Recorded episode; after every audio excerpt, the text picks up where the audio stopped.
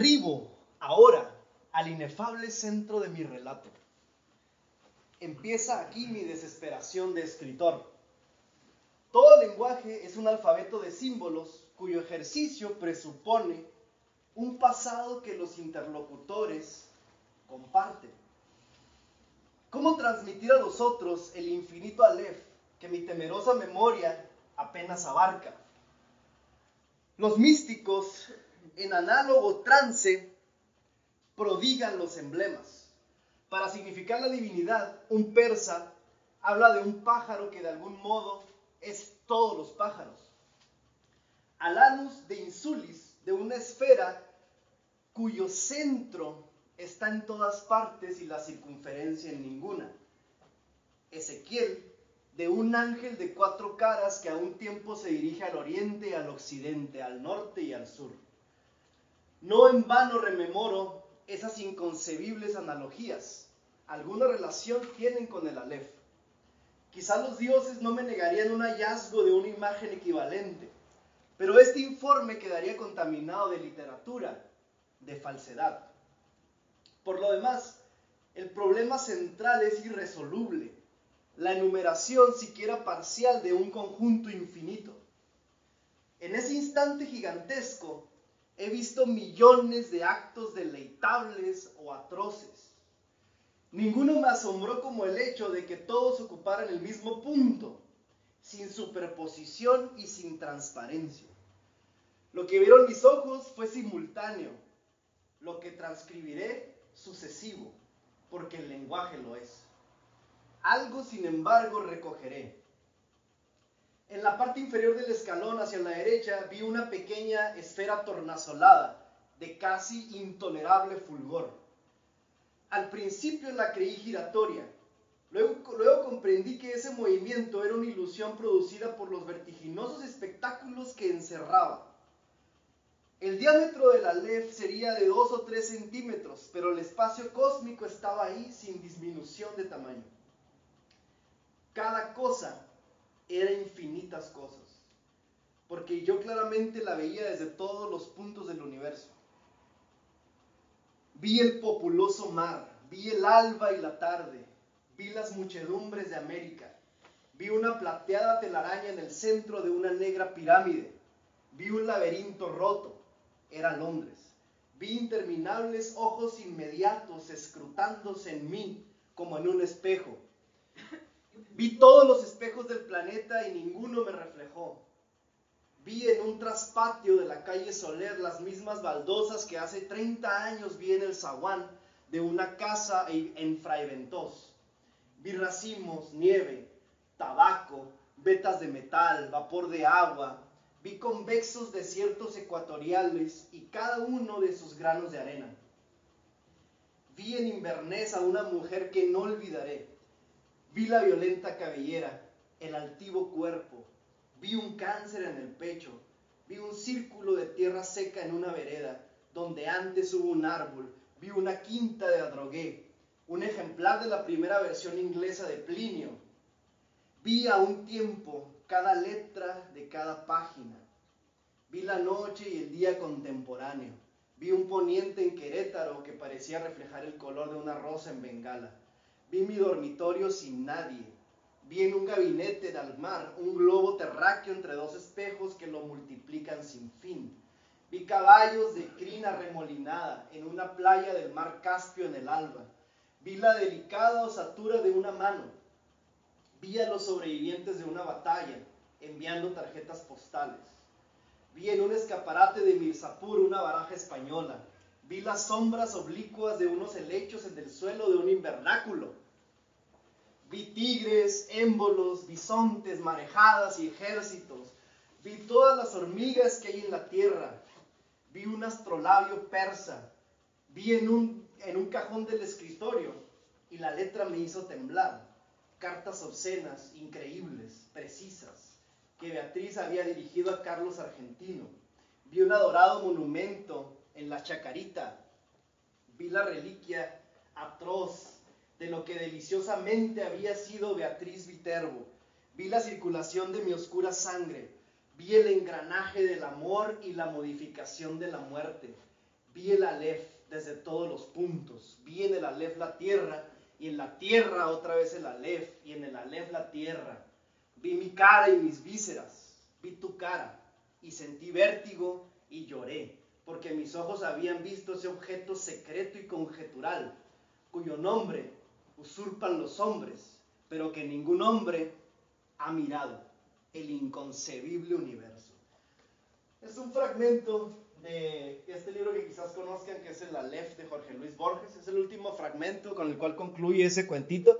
Nada más para que se den una idea de cómo Borges describe un estado de conciencia superior, ¿no? Según él. El día de hoy nos toca ya finalizar este curso. El, el día de hoy este curso muere.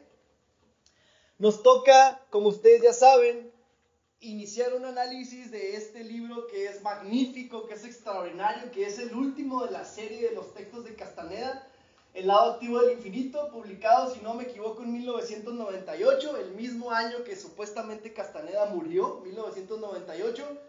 Les había comentado que para mí este libro es el más hermoso de todos los de Castaneda, es el más bello, es la despedida, es aquí donde Castaneda realmente entrega su corazón, pues, y tiene, tiene mucha información que no viene en, en, otros textos. Espero cubrirlo todo el día de hoy, si es que el tiempo nos da. Es uno de los textos que Castaneda caracteriza como después, después de el segundo anillo de poder, no sé si recuerdan este libro, el segundo anillo de poder. Castaneda dice que todos los libros posteriores se basan en una enseñanza que él recibió de don Juan, a la cual él le nombra la enseñanza para el lado izquierdo. Dice, dice Castaneda, principalmente en el fuego interno, dice que don Juan, mientras estaban conversando, muchas veces le daba un golpe en la espalda y él entraba en un estado de conciencia acrecentada.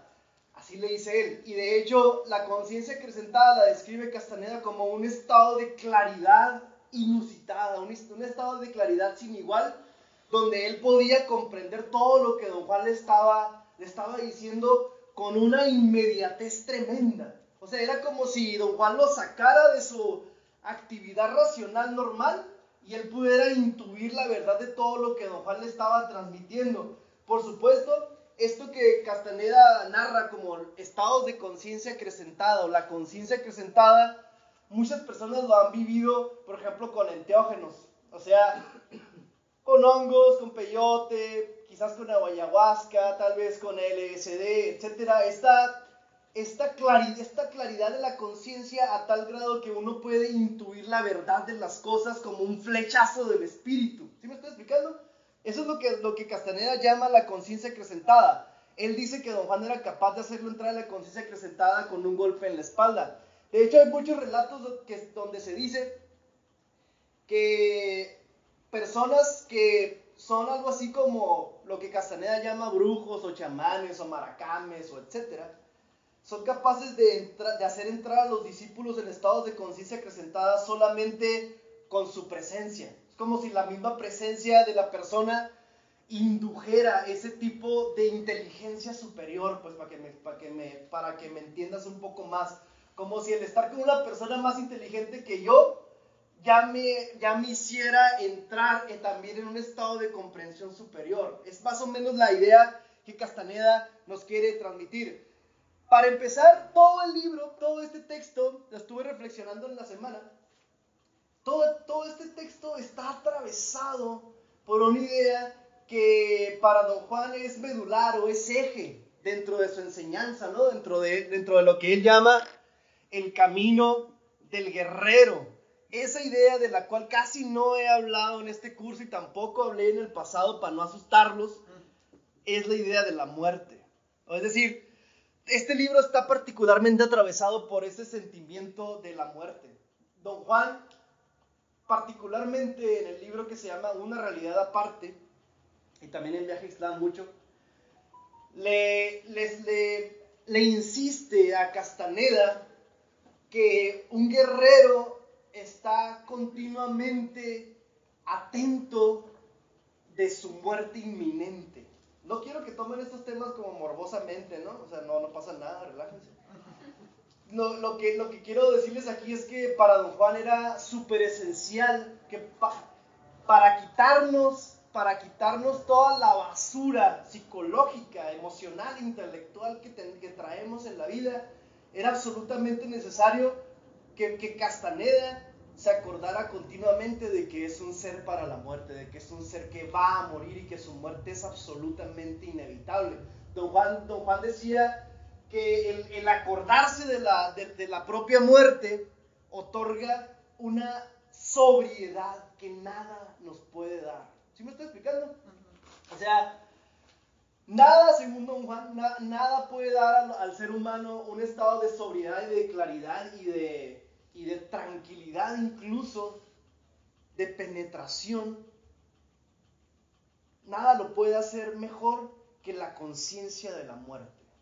Don Juan no, no enumera las, y ahorita que lo pienso, sí, quizás sí las enumere, pero lo que les voy a decir es, no enumera las, las causas por las cuales como seres humanos nunca tenemos presente a la muerte. Pero pensándolo bien en viaje extra, quizás sí las enumere cuando habla acerca, por ejemplo, de las rutinas. ¿Se acuerdan de esas partes? Cuando habla de romper rutinas, o también cuando habla acerca de romper la historia personal.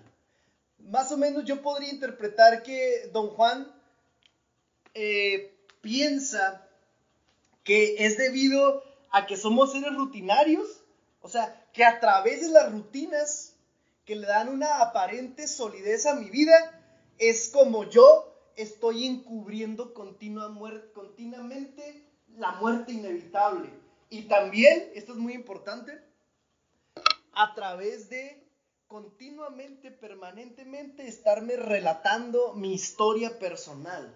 Estarme relatando a mí y por supuesto a los otros. ¿A poco nunca han sentido que, es a toda madre hablar del yo-yo?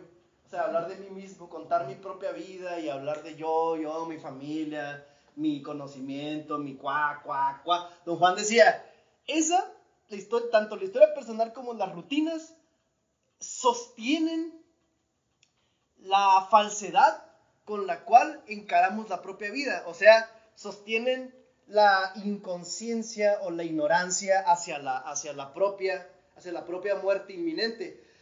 Es una, idea, es una idea primaria que les quiero comentar porque, insisto, todo este texto estaba muy en, ese, en, el, en el espíritu de la conciencia de la muerte. Yo les lanzo la pregunta que la verdad yo todavía no he logrado responder a cabalidad. ¿Por qué la conciencia de la muerte es tan difícil? O sea, ¿por qué, a pesar de que es inevitable teóricamente la muerte, ya ahí entró, ¿Por qué hay una inconsciencia, o mejor dicho, un olvido de la muerte? Hay un, hay, un, hay un filósofo que a mí siempre me ha parecido muy interesante, filósofo del siglo XX. Los que están acá no ven el pizarrón, ¿verdad? ¿Sí?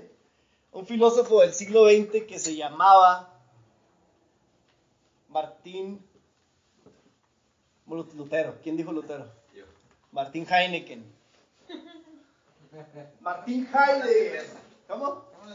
Ah. Martín Heineken. Martín Heidegger es uno de los filósofos que más quizás que más tenga contacto con esas ideas que les estoy comentando. Es uno de los filósofos que incluso elaboró esta frase que es, el hombre es un ser para la muerte. Y así con guiones, no ser, guion, para, guion, la, guion, para la muerte. Qué mamón el. El hombre es un ser para la muerte, decía Heidegger. Y de hecho, él, él también elabora en un libro que se llama Ser y Tiempo él también elabora un conjunto de características o de causas por las cuales no nos acordamos de nuestra muerte inminente. Y de hecho el mismo Heidegger dice que debido a que no nos acordamos de la muerte, entonces vivimos una, así le llama él, una existencia inauténtica, así le dice él, una existencia inauténtica. Y para él, y más o menos coincide con don Juan, para Heidegger la existencia inauténtica sería, por ejemplo, por poner un ejemplo, que yo me sumerjo en la cotidianidad sin nunca reflexionar acerca de mi propia vida. ¿Sí me estás siguiendo? No hables de mí, por favor. Estoy hablando, no, yo estoy hablando, yo hablo por mí, por supuesto, ¿no? Que nos sumergimos en la cotidianidad sin nunca reflexionar acerca del sentido de la propia vida. O sea, vamos al jale, tenemos pareja, amistades, eh, lo vete tú a saber qué tantas cosas, pero nunca nos preguntamos, bueno, ¿y qué chingados estoy haciendo yo aquí? O sea, nunca, en palabras de Heidegger sería, nunca surge la pregunta por el ser. O sea, nunca, nunca surge, nunca surge la pregunta por el mendigo sentido de todo esto, pues. Y Heidegger decía que nos encubrimos, eh, ahorita no, no, no, para noviar, no. Ok. Perdón, perdón, señor. Sí, no, no, no, relajados. ¿eh? Heidegger decía que nos encubrimos, nos, nos parapetamos, ¿sí está dicho? Sí, nos claro. parapetamos o nos escondemos detrás de la cotidianidad. O sea, de, de- de- de eso que es la cotidianidad, pues. Y también, por ejemplo, de... Heidegger le decía así, el C. Por ejemplo, es que se dice que tal estudio reveló que los zurdos son más inteligentes que los derechos. Es que se dice que tal político es el bueno. Bienvenidos, buenas tardes. Es que se dice que hay que comprar esto. Es que se dice. Y entonces dice Heidegger, es el impersonal, es un impersonal C. Pero no hay nada referido en serio a mí, a lo que yo quiero, a lo que yo siento, sino que, insisto, me, me cubro de algo magnífico, que es la opinión pública él se te extraña. se te extraña, ¿no? Se te quiere, se te quiere, bueno, qué chingados, se te quiere. Y de hecho en psicoterapia se usa mucho esta onda, ¿no? O sea, es que uno siente que la vida no es lo que tendría que ser. ¿Uno o tú? Yo siento, ah, se siente diferente, ¿no? Como que cala en el, en el occipucio, pues, en el coxis, en el coxis. O sea, como que cala más el hecho de, de- de- de asumir como personalmente, ¿no? Lo que yo siento o lo que yo pienso a decir, es que se dice, uno piensa, uno piensa, etc. ese, es el, ese es el impersonal C. Y Heidegger decía que, ya no voy a hablar de esto porque mañana en la clase voy a hablar de eso, ¿no? Va a ser poquito. No. Heidegger, eh, no, relax. Heidegger usaba una palabra hermosa que es la caída. Decía que los seres humanos estamos en un estado de caída debido fundamentalmente a que no asumimos nuestro ser para la muerte. O sea, y, y en, esa, en esa asunción de la muerte, si yo asumiera la muerte, dice Heidegger, entonces un mundo de posibilidades nuevas se me abriría. Juan diría, don Juan diría, Simón Heidegger, tú eres mi compita, vámonos a pistear.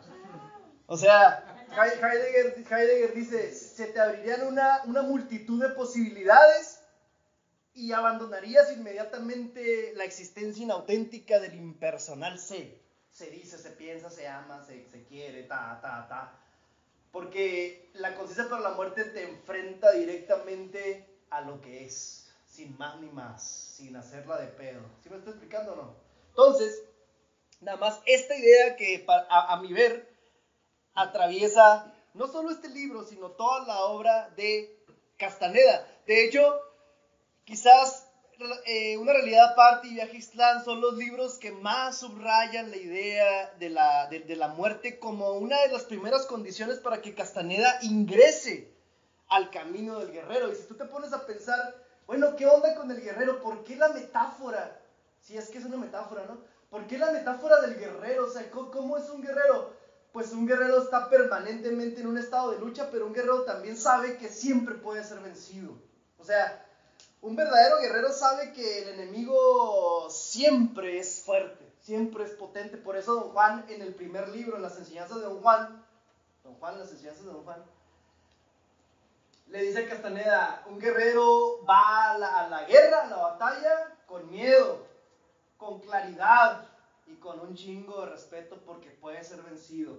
aunque el enemigo parezca, parezca débil, parezca no tan, no tan, impo- no tan imponente, eh, siempre está la posibilidad de que te, de que te. Entonces, don Juan le da una serie de, de parámetros o de preceptos a Castaneda que van conformando esto, que es el camino, el camino del guerrero, pues. Y, el guerrero, según don Juan, es, un, es una persona, es un sujeto o sujeta que está permanentemente en una conciencia de la muerte. Y según don Juan, y esto me parece extraordinario porque aparte es cierto, según don Juan, la conciencia de la muerte le da una especie de densidad a la existencia. O sea, la conciencia de la muerte te hace ver que la existencia en sí misma tiene una densidad, que sin esa conciencia todo parece cotidiano, superficial, ligero, aburrido, me vale madre, no me importa, ahí se va, lo hago mañana, etc. En cambio, la otra parte te da una especie de integridad interior. No sé si me están siguiendo hasta aquí. ¿Sí? Esa, esa para mí es la línea que atraviesa toda la obra de, de Castaneda, pues, ¿no? Como idea fundamental para el desarrollo de esa onda que don Juan llama el guerrero. Ya les he comentado bastante acerca de romper rutinas y de la y aparte de, la historia personal. ¿Cómo puedo empezar yo a, diluir mi historia personal? Pues no te la pongas muy difícil, mira, para empezar, deja de contarle tu vida a todo el mundo. O sea, es así de sencillo, ¿no? O sea, no sé si se han observado ustedes que cuando le estás, estás hablando de ti, hay una sensación como de, no sé cómo decirle, como de vitalidad. O como de, ¿de qué chingados podremos decir? Como de importancia. Sí, ¿no? O sea, te da como la sensación de que tú eres el centro. De vanidad. Reafirmándote las mentiras. Ah, Pues ponle, de vanidad, dijo aquí mi compa. ¿Qué significa vanidad? Ah, tú de tu canción. Tu vanidad no te deja entender que la pobreza se sabe querer.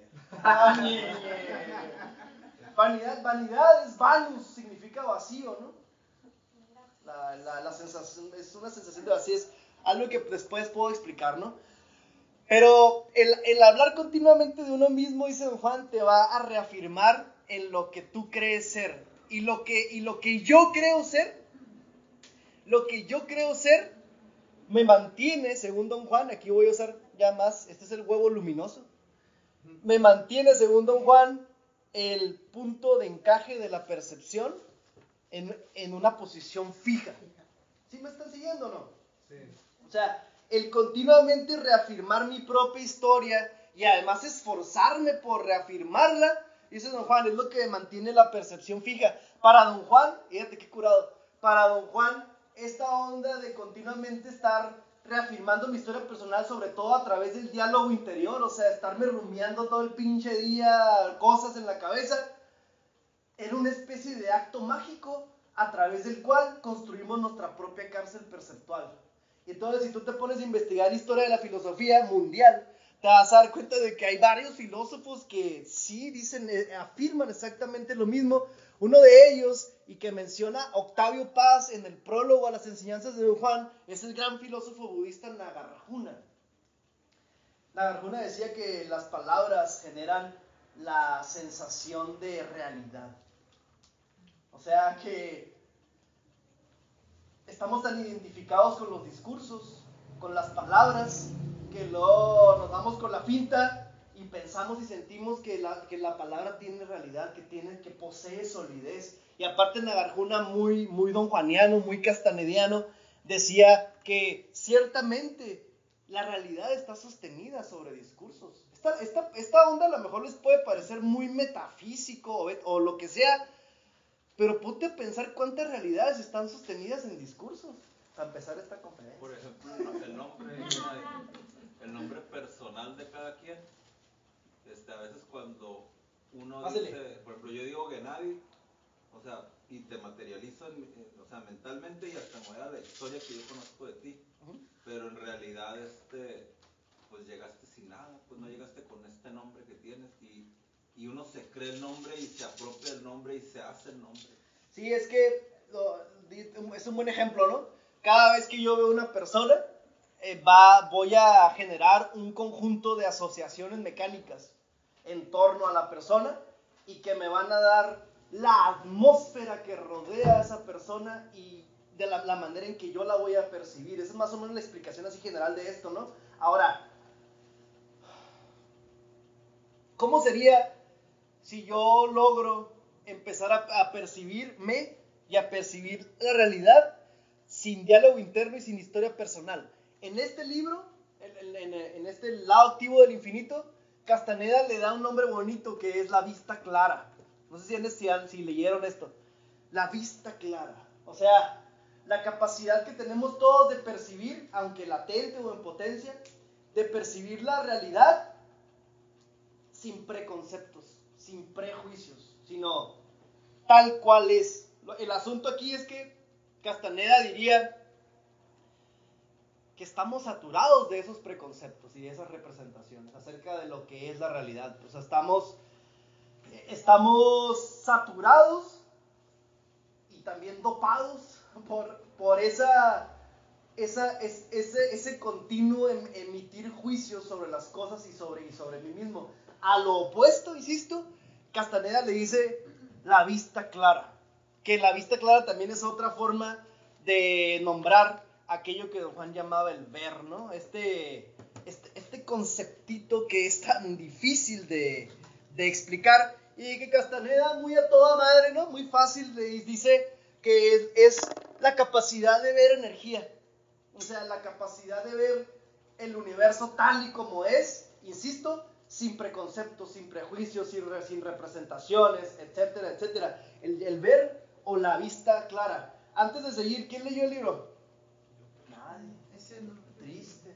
Dos, tres, total, completo. No les creo yo. O sea, no todo, pero. He leído la Biblia, no toda, porque es una chinga. ¿No? Traigo mis preguntitas. Ah, aparte. Al final. Nomás retomando, te quedaste ahí. En ¿Dónde? El filósofo, con la palabra. Esta. Estábamos viendo el punto de encaje, Ajá. estabas hablando de la palabra y. y, y Ya- lo expliqué. compañero. Pero ahí. La naga- nagarjuna, ¿no? No, pero estabas hablando sobre la palabra, Sí. de la, de la importancia que tiene la palabra para dentro del punto de encaje. Pues ya lo expliqué. ¿O no quedó claro? A mí no. ¿No? A- no, ahí me quedé. Otra vez, lo repito. Don Juan dice que... Ah, es que usted no sabe el punto de encaje, ¿verdad? Más o menos lo entiendo. Rápido. Cuando, según Castaneda, los brujos pu- ven la, la energía tal y como está corriendo, fluyendo en el universo, él dice que los seres humanos se le aparecen a ese brujo como una bola o una esfera luminosa. O sea, no es el cuerpo, sino es una esfera de luz, pues. Y que esa esfera de luz tiene un puntito más luminoso, más o menos aquí atrás, a la altura de un brazo del lado derecho, que don Juan le llama el punto de encaje. La función de ese punto es que todas las ondas o las, ¿sí? las emanaciones energéticas que continuamente están corriendo por el cosmos, este punto de encaje las atrapa, las sintoniza y entonces en el contacto del punto de encaje con las emanaciones cósmicas se da, se produce, se genera o se crea lo que llamamos realidad.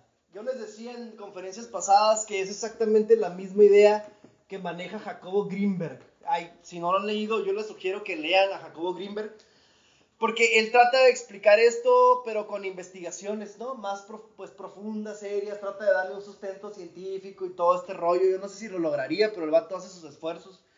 Entonces, don Juan dice exactamente esto, ¿no? Que el punto de encaje se ancla en, en ciertas emanaciones, fíjate, ciertas emanaciones del universo, y que a través de ese anclaje, entonces produce una realidad. Otra cosa, don Juan dice que todos, los, que todos nosotros como raza humana tenemos anclado el punto de encaje en una cierta posición que nos hace percibir aproximadamente las mismas cosas. ¿Sí me explico hasta aquí, verdad? Más o menos las mismas cosas, o sea, todos estamos de acuerdo en que, por ejemplo, ustedes más o menos me están entendiendo lo que estoy diciendo, ¿no? Tenemos un acuerdo. Si yo digo libro, pues saben que es esta chingadera. Si yo digo pared, saben que es esto, etc.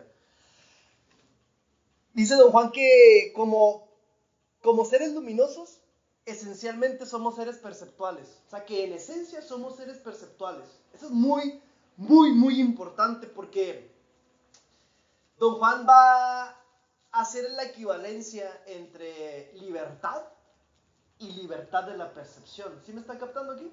O sea, la libertad es libertad de percibir.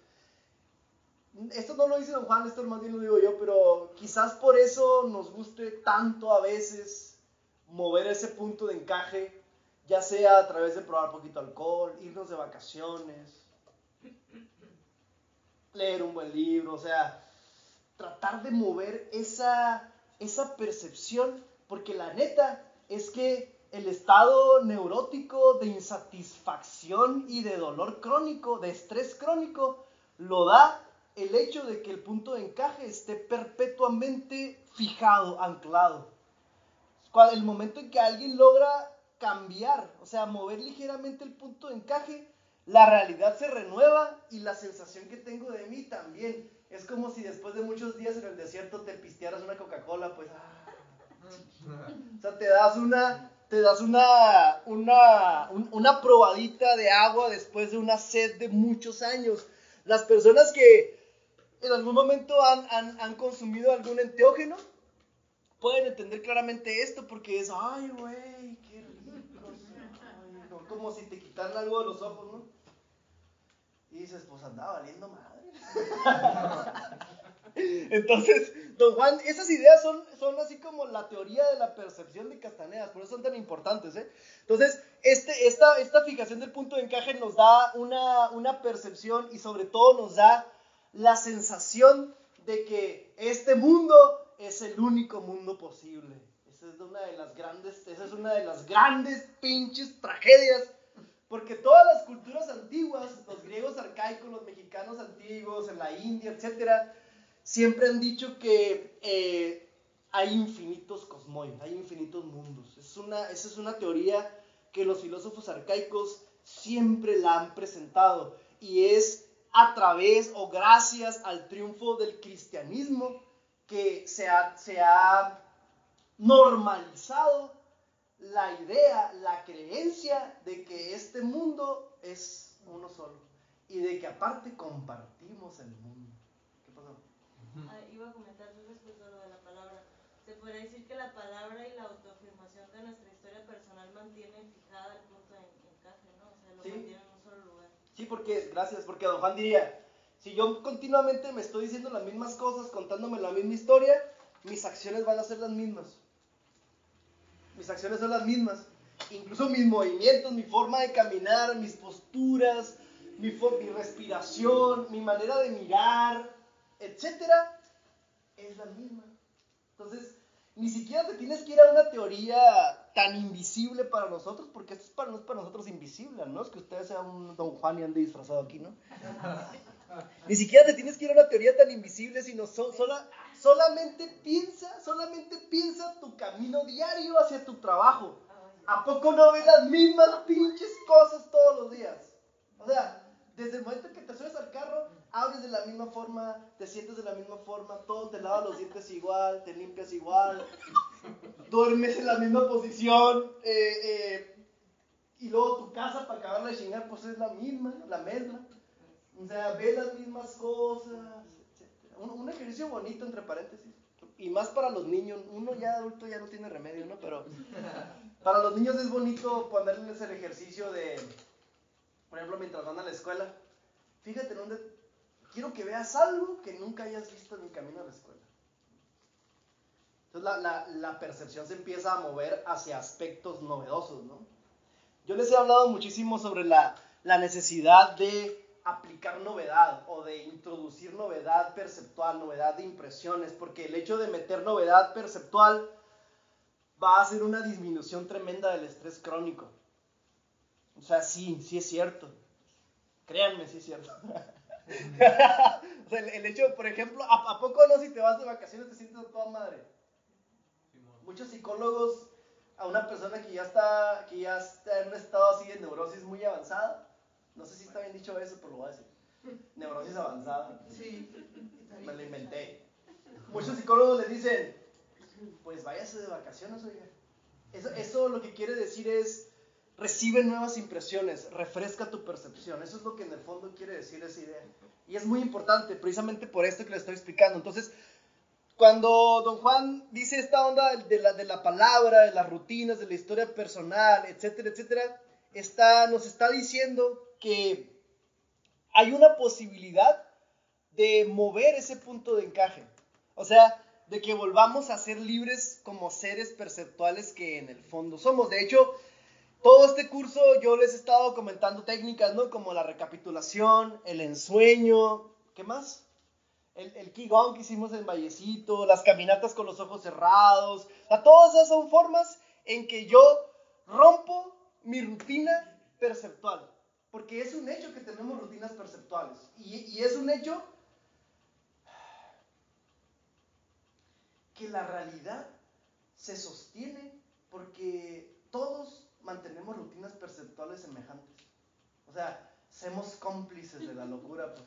O sea, sí, somos cómplices de la locura. Somos, somos hermanos de la locura. Hermanos en la locura. Ahora ponte a pensar, por ejemplo, no para volver aquí. ¿Qué onda con una persona que de pronto se vuelve en serio consciente de su propia muerte? Eso también es un, constituye un choque intensísimo a la percepción. De pronto te das cuenta que eres un ser que vas a morir y que es inevitable y te enfrentas directo a la, a la muerte. Muchos, muchas cosas cambian. O sea, para empezar le bajas de huevos, ¿no? Y número dos, muchas creencias, muchas creencias se van. O sea, el cerebro en serio empieza a modificarse. Luego, no sé si quedó claro esta parte. Ni sé por qué chingados la dije, pero bueno. Esto es esencial porque todo el camino de, de que propone Castaneda es, es, es básicamente cómo aprender a mover el punto de encaje, cómo aprender a desplazarlo. Pero antes que eso, cómo aprender a quitarle la solidez.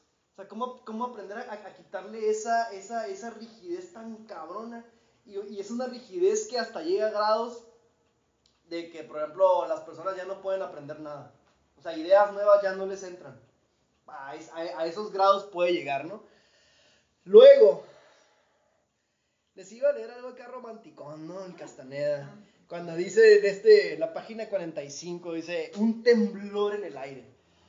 Cuando conocí a don Juan, yo era un estudiante de antropología bastante dedicado y quería dar comienzo a mi carrera como antropólogo profesional publicando lo más posible. Era un iluso, ¿no? Estaba decidido a ascender los grados académicos y según mis cálculos había determinado que el primer paso era coleccionar material sobre los usos de las plantas medicinales de los indios del suroeste de los Estados Unidos. Primero le pedí consejos sobre mi proyecto a un profesor de antropología que había trabajado en ese campo. Era un etnólogo de fama que había publicado extensamente durante los años 30 y 40 sobre los indios de California, del suroeste y de, del suroeste y de Sonora, México. Escuchó con paciencia mi exposición. Mi idea era escribir un trabajo titulado Datos etnobotánicos y publicarlo en una revista que se enfocaba exclusivamente en, temas an- antropológicos del suroeste de los Estados Unidos. Me proponía coleccionar plantas medicinales, etcétera, etcétera. Y luego el profe le dice, no quiero disminuir tu entusiasmo, pero no puedo más que hacer un comentario negativa, negativo acerca de tu anhelo. El anhelo es bienvenido en el campo de la antropología, pero tiene que estar correctamente canalizado. Estamos todavía en la edad de oro de la antropología, el discurso, ¿no? Estamos todavía en la edad de oro de la antropología. Como diría Foucault, no sabe que el hombre ha muerto. ¿eh? Fue mi suerte, dice el profesor, estudiar con Alfred Kroeber y Robert Lowy, dos gigantes de las ciencias sociales. No he traicionado su enseñanza, la antropología es todavía la disciplina madre. Todas las otras disciplinas deben brotar de la antropología. El campo entero de la historia, por ejemplo, debería llamarse antropología histórica. Y el campo de la filosofía debería ser antropología filosófica. El hombre debe ser la medida de todo. Fíjate, el hombre debe ser la medida de todo. Como consecuencia, la antropología, el estudio del hombre, debe ser el corazón de cada una de las otras disciplinas. Y algún día lo será. Esa es la primera entrevista que relata Castaneda. Es bien importante porque este libro es precisamente como cuando se cierra así, no sé qué decir, como una cadena que se cierra. Las enseñanzas de Don Juan es el primero publicado en el 68 y este, este último libro es como la cadena que, es- que se cierra porque también relata aspectos de cuando él era un jovencito, que todavía no se encontraba con Don Juan. Si tú te das cuenta, el ambiente en el que está rodeado Castaneda eh, le, le impele o lo invita a ser como él era con Don Juan. ¿Te acuerdas que una vez llega con Don Juan y Don Juan le, le pregunta, oye, ¿tú crees que tú y yo somos iguales? Y Castaneda dice, pues yo pensé inmediatamente, no, yo soy un doctor de la, de la UCLA y pues este vato es un indio, ¿no? Así lo dice. Y luego le dice Castaneda, sí, usted y yo somos iguales, ¿no? Democrático el vato. Y don Juan le dice, no, yo soy un cazador y un guerrero y tú eres un pendejo. y entonces ahí es como si le diera un chingadazo en el hocico, porque inmediatamente le baja las ínfulas, ¿no?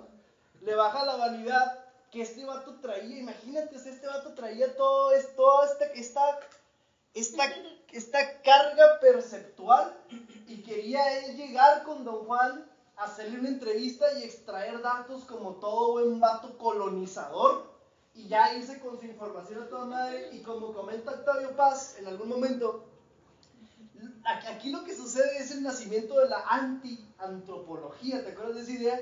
O sea, la, anti, la anti-antropología es, número uno,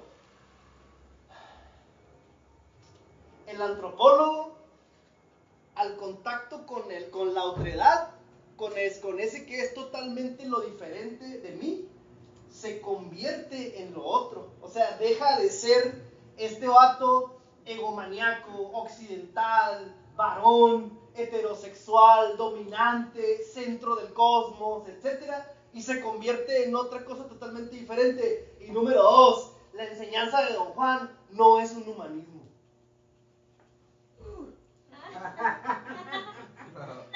Facultad de Humanidades UABC. sí, la enseñanza de Don Juan, perdónenme, ¿verdad? Pero la enseñanza de Don Juan no es un humanismo. O sea, Don Juan no coloca al ser humano en el centro del cosmos como si la creación solamente existiera para producir esta chingadera. O sea, Don Juan no está ahí. Don Juan lo que dice es, el ser humano es un ser entre otros. Está ahí, pero hay un chingo de cosas en, en medio de las cuales tú solamente eres un punto. Túmbate tu royal. O sea, la, la, la idea profunda de la anti, de la anti-antropología que, que, dice, que dice Octavio Paz y que él no comenta esta parte, es que, es que lo que está proponiendo Don Juan es más bien una, una cosa que habían propuesto ya varios filósofos, ¿no? obviamente quizás en el plano mental o intelectual, de que el, ser humano no es el centro del, del universo. Y de que como dicen estos rollos que le están tirando sus profes, ¿no? El, pro, el progreso en la antropología, el ser humano es el centro de todo, etc. Este es un discurso que si, que si usted se pone a investigar dentro de ustedes mismos un poco, te vas a dar cuenta de que lo llevamos hasta la médula. O sea, tú puedes pensar que es un discurso filosófico y en el pastel. Ponte a pensar, por ejemplo, qué tan acondicionados estamos para pensar que la modernidad o el progreso por sí mismo es bueno. No sé si han, estudiado, si han investigado esto en sí mismo, no, Urbay. No, nunca lo he pensado. ¿Cómo pues? Ah, hace falta unos pinches taquitos, no nos apagarán. Entonces, Don Juan hace un desplazamiento bien interesante que está en Heidegger también, que está en Foucault y que está en Nietzsche. Nietzsche tiene una frase muy interesante que dice, algún día nos daremos cuenta de que lo importante son las cosas y no el hombre. Algún día, o sea, como algún día agarraremos la onda de que el ser humano no está en el centro del cosmos. Y de que ese es uno de los discursos más locos y neuróticos que tenemos nosotros como algo así como occidentales, pues. ¿Te das, ¿Sí te das cuenta de la profundidad de esto o no? O nomás soy el pirata y yo que, ay, está bien chingada. ¿eh?". yo bien, es que las palabras, pues. Entonces, eso, eso, eso significa una, una bajada a la vanidad, ¿no? Pero también significa que, como don Juan propone en Viaje Ixtlán, que si uno se empieza a dar cuenta de estos acondicionamientos que andamos cargando a pesar de nosotros mismos, eh, de pronto podemos, por ejemplo, empezar a reconocer la, el amor de la madre tierra, ¿no? Como dice en Viaje a Ixtlán. O sea, porque si, estu- si yo estoy en la onda de que el ser humano es el centro del cosmos, entonces la tierra vendría siendo algo así como un objeto para que yo la enseñoree, así dice la- la- ese librito, ¿no? Que ustedes creen que es sagrado, que se llama Biblia, ¿no? Así dice, ¿no? Para que yo, para que... Y le fue dado la tierra para que la enseñoree. Y luego el vato para que le dé nombre a los pinches animalitos, ¿no? Y le ponga nombre a la creación, etcétera. Pues estos pensadores dicen que no es así. Que más bien habría que hacer, una, hacer una, un, un cambio radical en esa, en esa percepción eh, egomaníaca. De hecho, don Juan, si ustedes recuerdan, le dice a Castaneda, el único amor verdadero que tiene el guerrero es la, es la tierra. Es la única que siempre te puede, te puede sostener, siempre te va a abrazar y es el único consuelo que el guerrero tiene en este camino que es enteramente solitario. O sea, a pesar de que siempre estemos rodeados de gente o de que, haya- de que estemos en grupos, etcétera, en el fondo el camino del guerrero es solitario. Hay lugares del punto de encaje a donde tú no te puedes llevar a nadie. Y sí, es cierto. Entonces, sigue, ¿no? El vato dice, lo miré, confuso. Él era, pensé, un viejo profesor benévolo, so- eh, totalmente pasivo, que recientemente había sufrido un ataque cardíaco. Parecía que había yo tocado una fibra de pasión en él. Si te fijas, es un discurso conservador, ¿no? Más se las dejo ahí. ¿No cree que debe prestarle mayor atención a sus estudios formales? Continuó. En vez de hacer trabajo de campo, ¿no sería mejor que estudiara lingüística? Tenemos en el departamento uno de los lingüistas más conocidos del mundo. Si yo fuera usted, estaría a sus pies absorbiendo cualquier cosa que pudiera de él. También tenemos una autoridad de primera en religiones comparadas. Hay unos antropólogos aquí que han hecho un trabajo estupendo sobre sistemas de parentesco en las culturas del mundo desde el punto de vista de la lingüística y tacatá, tacatá, ¿no? Dice, tercamente llevé mi propuesta a otro profesor, uno más joven, y dijo, hoy día, a- adoptando un aire profesional, me faltan los lentes, ¿no? los antropólogos se ocupan, los antropólogos se ocupan de asuntos que son vigentes. Los médicos y farmacéuticos han investigado interminablemente las plantas medicinales del mundo. Ya no hay nada que hacer allí. Fíjate el vato, ya no hay nada que hacer ahí. La colección de datos que sugieres pertenece a principios del siglo pasado. Ya van 200 años. ¿Te das cuenta de que existe algo que se llama progreso? Continuó dándome una definición y justificación para el progreso y la perfectibilidad como dos temas del discurso filosófico que según él eran muy vigentes en la antropología. Y otra vez, ¿no? La antropología es la única disciplina que existe. Todo esto lleva, ya para acabar pronto, a que el vato le presenta esta misma idea a un amigo de él que se llama que se llamaba Bill. Y este vato le dice, sí, tu trabajo está curado, yo te voy a llevar a buscar a un brujo en el norte de México. Entonces se avientan un viaje de, creo que de uno o dos meses, y Castaneda dice, este vato qué romántico, ¿no? Porque en cada paisaje que a él le gusta, se para y está horas viendo el paisaje. Y eso es muy importante porque, fíjate, que para, para el tema de la muerte, ¿no? Este vato es el que lleva a Castaneda con Don Juan. Y eso es muy importante, fíjate las relaciones, ¿no?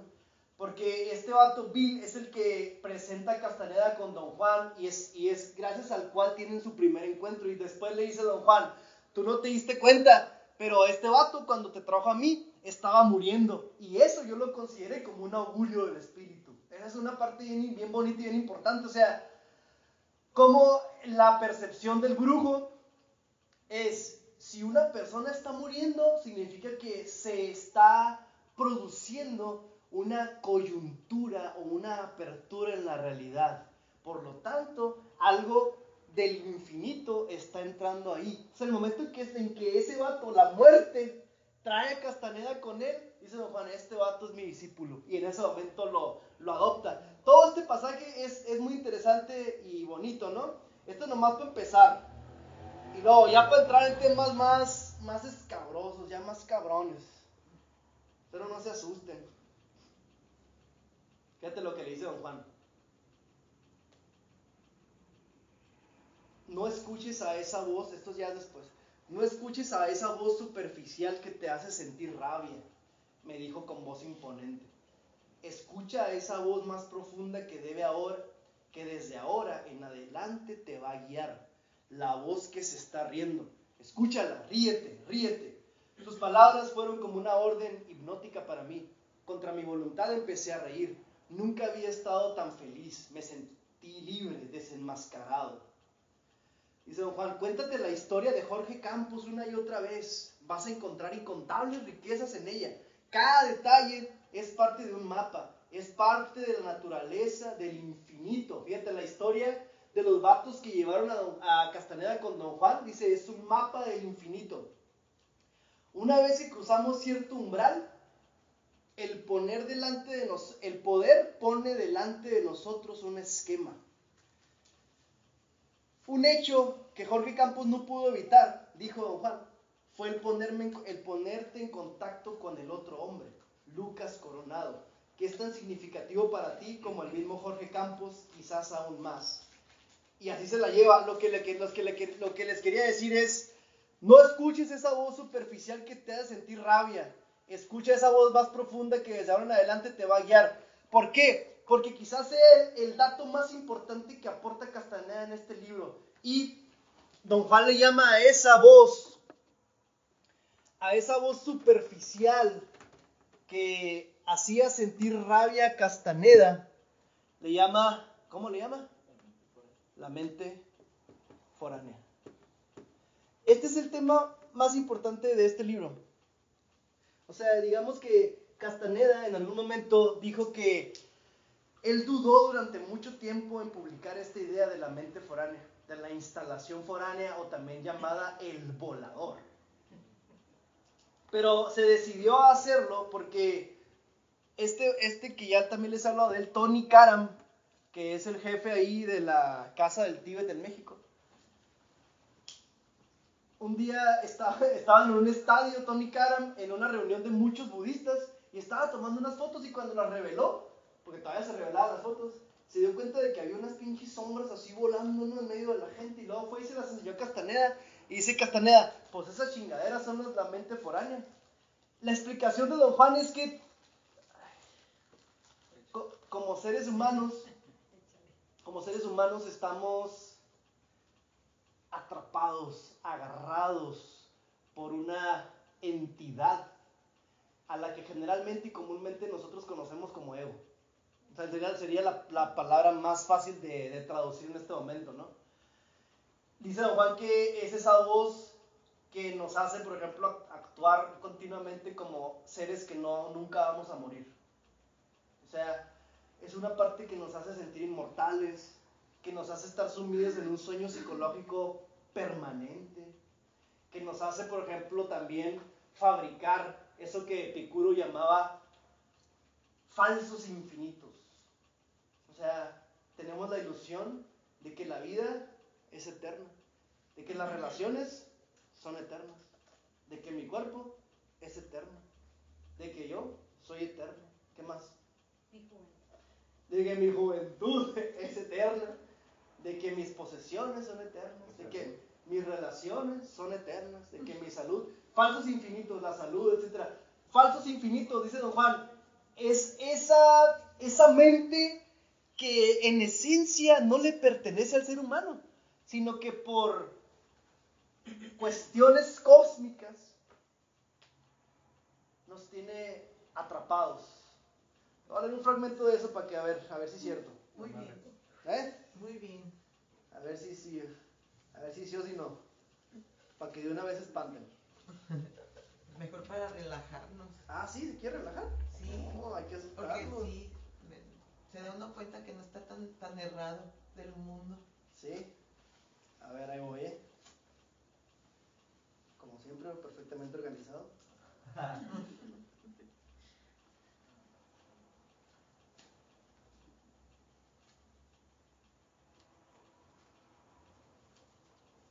Ok, a ver si es esto.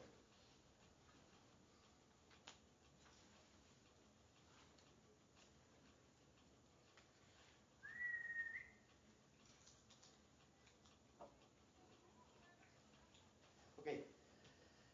Punto de ruptura. Don Juan definió el, la relación. Don Juan definió el silencio interno como un estado peculiar de ser en que los pensamientos se cancelan y uno puede funcionar a un nivel distinto al de la conciencia cotidiana. Primera idea importante. Hizo hincapié en que el silencio interno consistía en suspender el diálogo interno, que es el compañero perenne del pensamiento. Y debido a eso era un estado de profunda quietud. Los antiguos chamanes, dijo don Juan, le llamaron silencio interno porque es un estado en el cual la percepción no depende de los sentidos. Guacha. Lo que funciona durante el silencio interno es otra facultad que posee el hombre, una facultad que hace de él un ser mágico.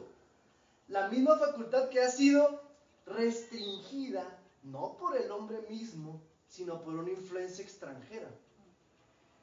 ¿Cuál es esa influencia extranjera, extraña que restringe la facultad mágica del hombre? Pregunté. Ese es tema para una próxima explicación. Chiquirísimo, güey. Contestó don Juan. No el tema de discusión actual, aunque es, fíjate, indudablemente el aspecto más serio de la brujería de los chamanes del México antiguo. El silencio interno, continuó, es la postura de donde proviene todo, todo en el chamanismo. En otras palabras, todo lo que hacemos conduce a esa postura. Que como todo lo demás en el mundo de los chamanes no se revela hasta que algo gigantesco nos sacude. Don Juan, don Juan dijo que los chamanes de México antiguo concibieron interminables modos de sacudirse a ellos mismos o a otros practicantes del chamanismo hasta los cimientos para llegar a ese estado codiciado de silencio interno. Consideraban los actos más estrafalarios, que parecen estar de los más aislados de la búsqueda del silencio interno, como el saltar a una caída de agua o pasar la noche colgado cabeza abajo de una rama de un árbol, como factores claves que lo hacían aparecer. ¿Alguien recuerda qué otro ejemplo dio don Juan en su obra acerca de estos actos estrafalarios para parar la interpretación que hacemos cotidianamente de la realidad. ¿Alguien se acuerda qué tipo de actos así loco, lo, locochones aventaban? Pues bailar. Bueno, yo me acuerdo que bailaban, ¿no? Hacían como mucha danza. Bailar puede ser uno que más, uno así más locochón.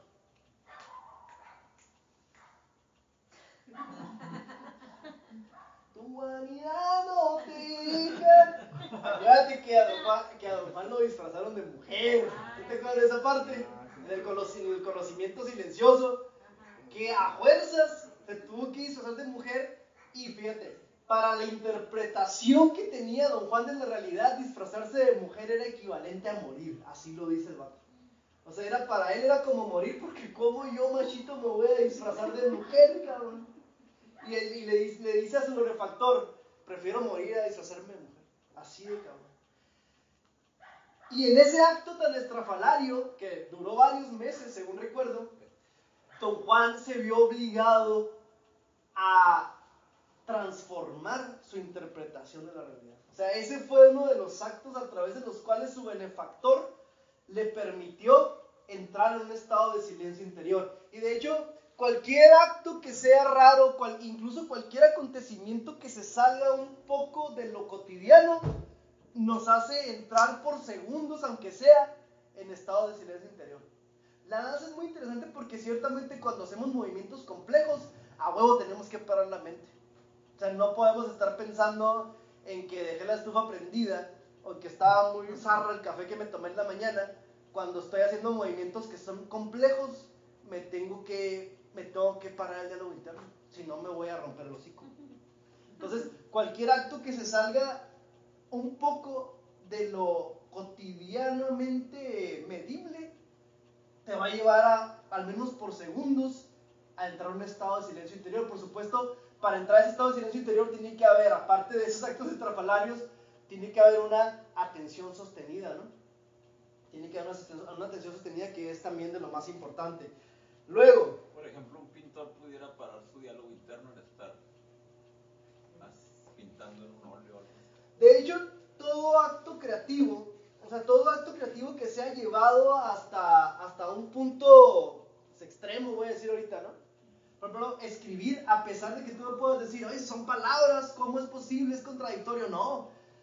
El hecho de escribir cuando se produce realmente el acto de escritura auténtico, te lleva a entrar en un flujo que ya no es el neurótico, este de la mente rumiante, repetitiva, que te dice lo mismo todo el tiempo, etcétera, sino como que realmente te conectas, pues no sé cómo voy a usar metáforas, te conectas con lo que los chinos llamaban el Tao Tao, con lo que Don Juan llamaba pues ese flujo del universo, o eh, mm, ah, te conectas con lo que algunos filósofos del siglo XX, los estructuralistas sobre todo, llamaban lo intransitivo de la realidad. O sea, es algo que siempre está ahí, pero que por nuestra repetición, por nuestra, por nuestra neurosis, nosotros estamos como sellados a esa realidad.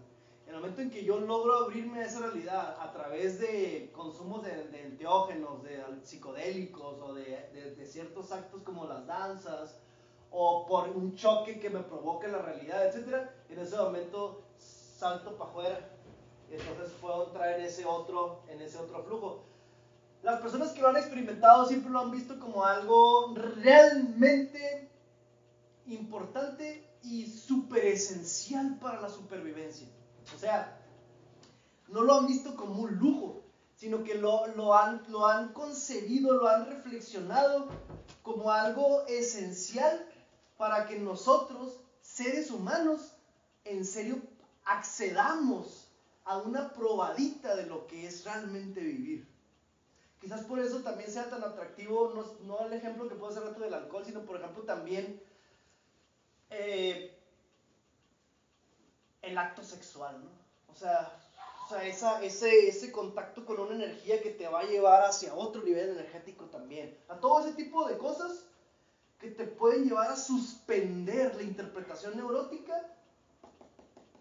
Esto es un poco lo que Don Juan hacía. Por supuesto, para Don Juan lo más potente era, por ejemplo, el consumo de jicuri, de peyote, o, o- o de, o de hongos, o de lo que quieras. Era lo más fuerte para mover el punto de encaje y entonces salir hoy de la sintaxis, salir de, de- de la, de la sintaxis a través de la cual interpreto el mundo. ¿Sí te acuerdas de esa, de esa idea de la sintaxis, no? O de ir más allá de la sintaxis, que es precisamente, y ya se los leí, es precisamente como inicia eh, este texto con este prefacio que es de lo más bonito, de lo más curado que escribió Castaneda, donde habla acerca de la sintaxis de la lengua madre. Castaneda dice, un científico viendo sus ecuaciones eh, descubrió que el universo tuvo, fíjate, un principio, un origen, y luego dijo que también iba a tener un final. Y luego descubrió que eso era ciencia y todo el mundo le aplaudió porque era ciencia. Y el vato no se dio cuenta de que solamente estaba confirmando la sintaxis de su lengua madre. La sintaxis de su lengua madre, o sea, se- la manera en que le habían enseñado a interpretar su nana. Sea, la manera en que su abuelita le había enseñado cómo era la realidad, pues, ¿sabes por qué? ¿Quién chingados te dice que el universo a huevo tiene que tener un principio y un final? ¿Por qué? ¿Dónde está? ¿Quién lo dice? Es, esa onda, ese es un consenso, es una convención completamente. Es una convención. De hecho, tú puedes ver muchos libros de filosofía, y pienso ahorita en Santo Tomás de Aquino, ¿no? La Suma Teológica. Uno, de esos argumentos para demostrar la existencia de Dios es que el universo a huevo tuvo que haber tenido un principio. Y si tuvo que haber tenido un principio, no pudo haber sido creado ex nihilo, o sea, de la nada. A huevo tuvo que haber un cabrón que estuviera ahí, ¿no? Que le prendiera fuego al caldo. La metáfora gastronómica. A huevo tuvo que haber un vato que le prendiera la birra, ¿no? Al caldo. Al principio de los tiempos. Entonces dice, dice Santo Tomás, ese es mi primer argumento para demostrar la existencia de Dios, ¿no? Que hubo un principio y que va a haber un final, la venida del chullón de Cristo. Y luego dice Castaneda, otro científico, viendo sus ecuaciones, descubrió que el universo no es más que intensidades, momentos e intensidades energéticas. Y que uno podría subirse a esas- intensidades y viajar por todo el universo. Este científico descubrió que el universo no tuvo un principio y no tuvo un final, sino que es y siempre será. Y dice, dice al final, el vato nunca se dio cuenta también de que solamente estaba reflejando la sintaxis de su lengua madre. O sea que para donde te muevas. Ahí cabrón lo que el, el movimiento de Castaneda al final es genial porque el vato no dice esa es la, la, la sintaxis la meramente en él. Nomás te dice, el vato no se dio cuenta de que estaba meramente reflejando otra sintaxis. Esta es una de las ideas más encabronadamente profundas. No solamente en Castaneda, sino como filosofía después del siglo XIX, siglo XIX, siglo XX. Porque varios filósofos descubrieron que la realidad en sí misma no es más que un consenso y de que eh, está basada en consensos de ese tipo, o sea, de que todo, todo tuvo que haber tenido un, un principio, un nacimiento, que todo tiene un desarrollo y que todo tiene un final o muerte. Estos vatos descubrieron que si tú le rascas, te vas a dar cuenta de que la realidad es así, pero podría no ser así. O sea, la interpretación podría ser, es de esa manera, pero podría no ser de esa manera. Es totalmente artificial el pensar de esa forma. ¿Sí me están siguiendo o no? Ajá. Y grandes filósofos como Nietzsche o Heidegger van a decir, entonces, ¿cuál es la realidad? Túmbate tu rollo, solamente es vacío. No hay tal cosa como una explicación. Eso es un algo bien cabrón. Porque no. Va a decir Heidegger. La realidad es un, un grund. O sea, es sin fundamento. Está, la realidad está desfondada, pariente. Mm. O sea, no hay, no hay, guacha, no hay una explicación absoluta y no hay una sintaxis que sea absoluta, sino que cada punto del punto de encaje es una sintaxis en sí misma y es válida, muy válida dentro de esa propia sintaxis. Como para nosotros totalmente válida la idea del principio del fin, ¿no? Causa-efecto, como muchos filósofos también han discutido. Va a decir, va a decir Heidegger, también va a decir Nietzsche, la realidad está desfondada. Nuestra, nuestra, nuestra mala conciencia o nuestro, más bien nuestro miedo, nuestro terror a la nada, a la muerte, a la angustia que eso produce, nuestra reacción a ello es inventar explicaciones absolutas. Por ejemplo, inventamos Dios. ¿Sí estás siguiendo o no? Me estoy poniendo muy subversivo, ¿no? Como que ya- ya me voy. Por ejemplo, inventamos Dios. Y si no es Dios, es el progreso, ¿no? Lo cambiamos. Y si no es el progreso, si no es, si no es el progreso, entonces es el hombre, es el ser humano. Y si no es el ser humano, entonces es la razón. Y si no es la razón, pero siempre hay un solo principio que explica toda la realidad. ¿Sí me explicaste aquí o no? Sí.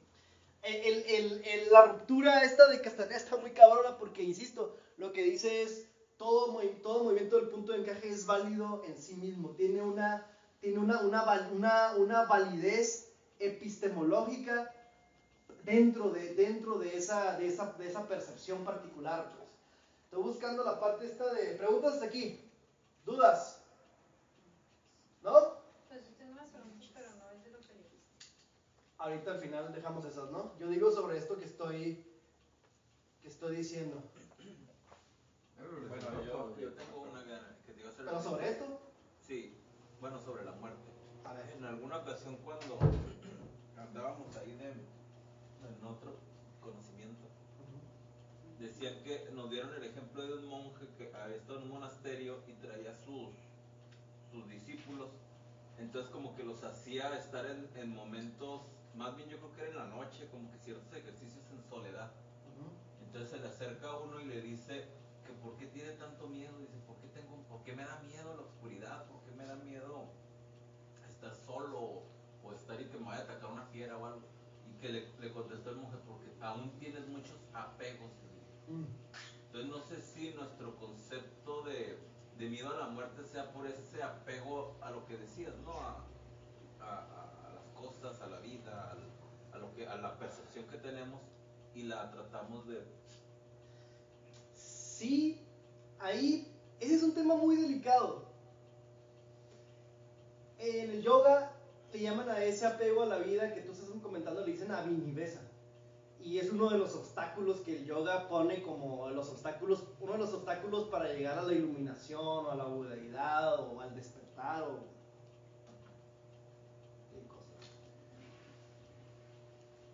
Pero viene la pregunta, ¿quién chingados en serio pueden no apegarse a su propia vida? O sea, yo puedo decírtelo filosóficamente, ¿no? Tabinives, estos vatos dicen que ellos mismos han logrado ya desidentificarse a tal, a tal grado de su cuerpo que ya no les interesa su propia vida, etc.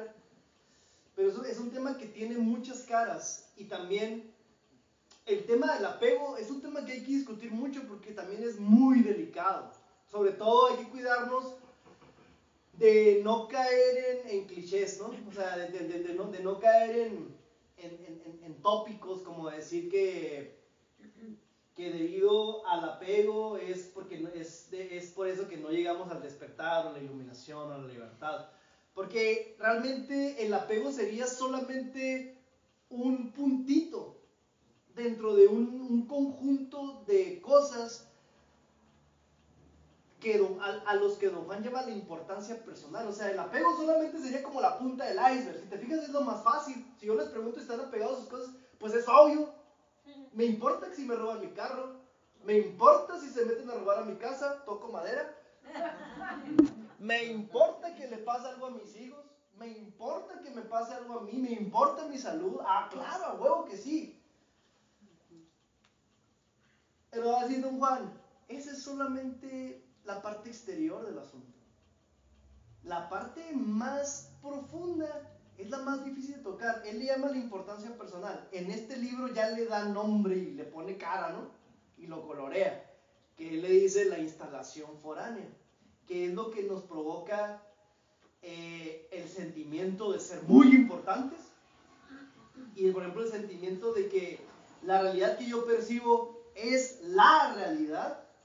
Lo, de lo que, que lo que yo pienso es la verdad que lo que yo siento también es, es verdadero. O sea, nos proporciona un cúmulo de fantasías y de, ilusiones acerca de lo que soy o lo que, de lo que es la realidad. ¿Sí me estoy explicando? O sea, un chingo de fantasía y de idealización, pues, sobre mí, sobre lo otro. Don Juan dice que los seres humanos tenemos otra parte, él le llama otra voz, también le dice el vidente.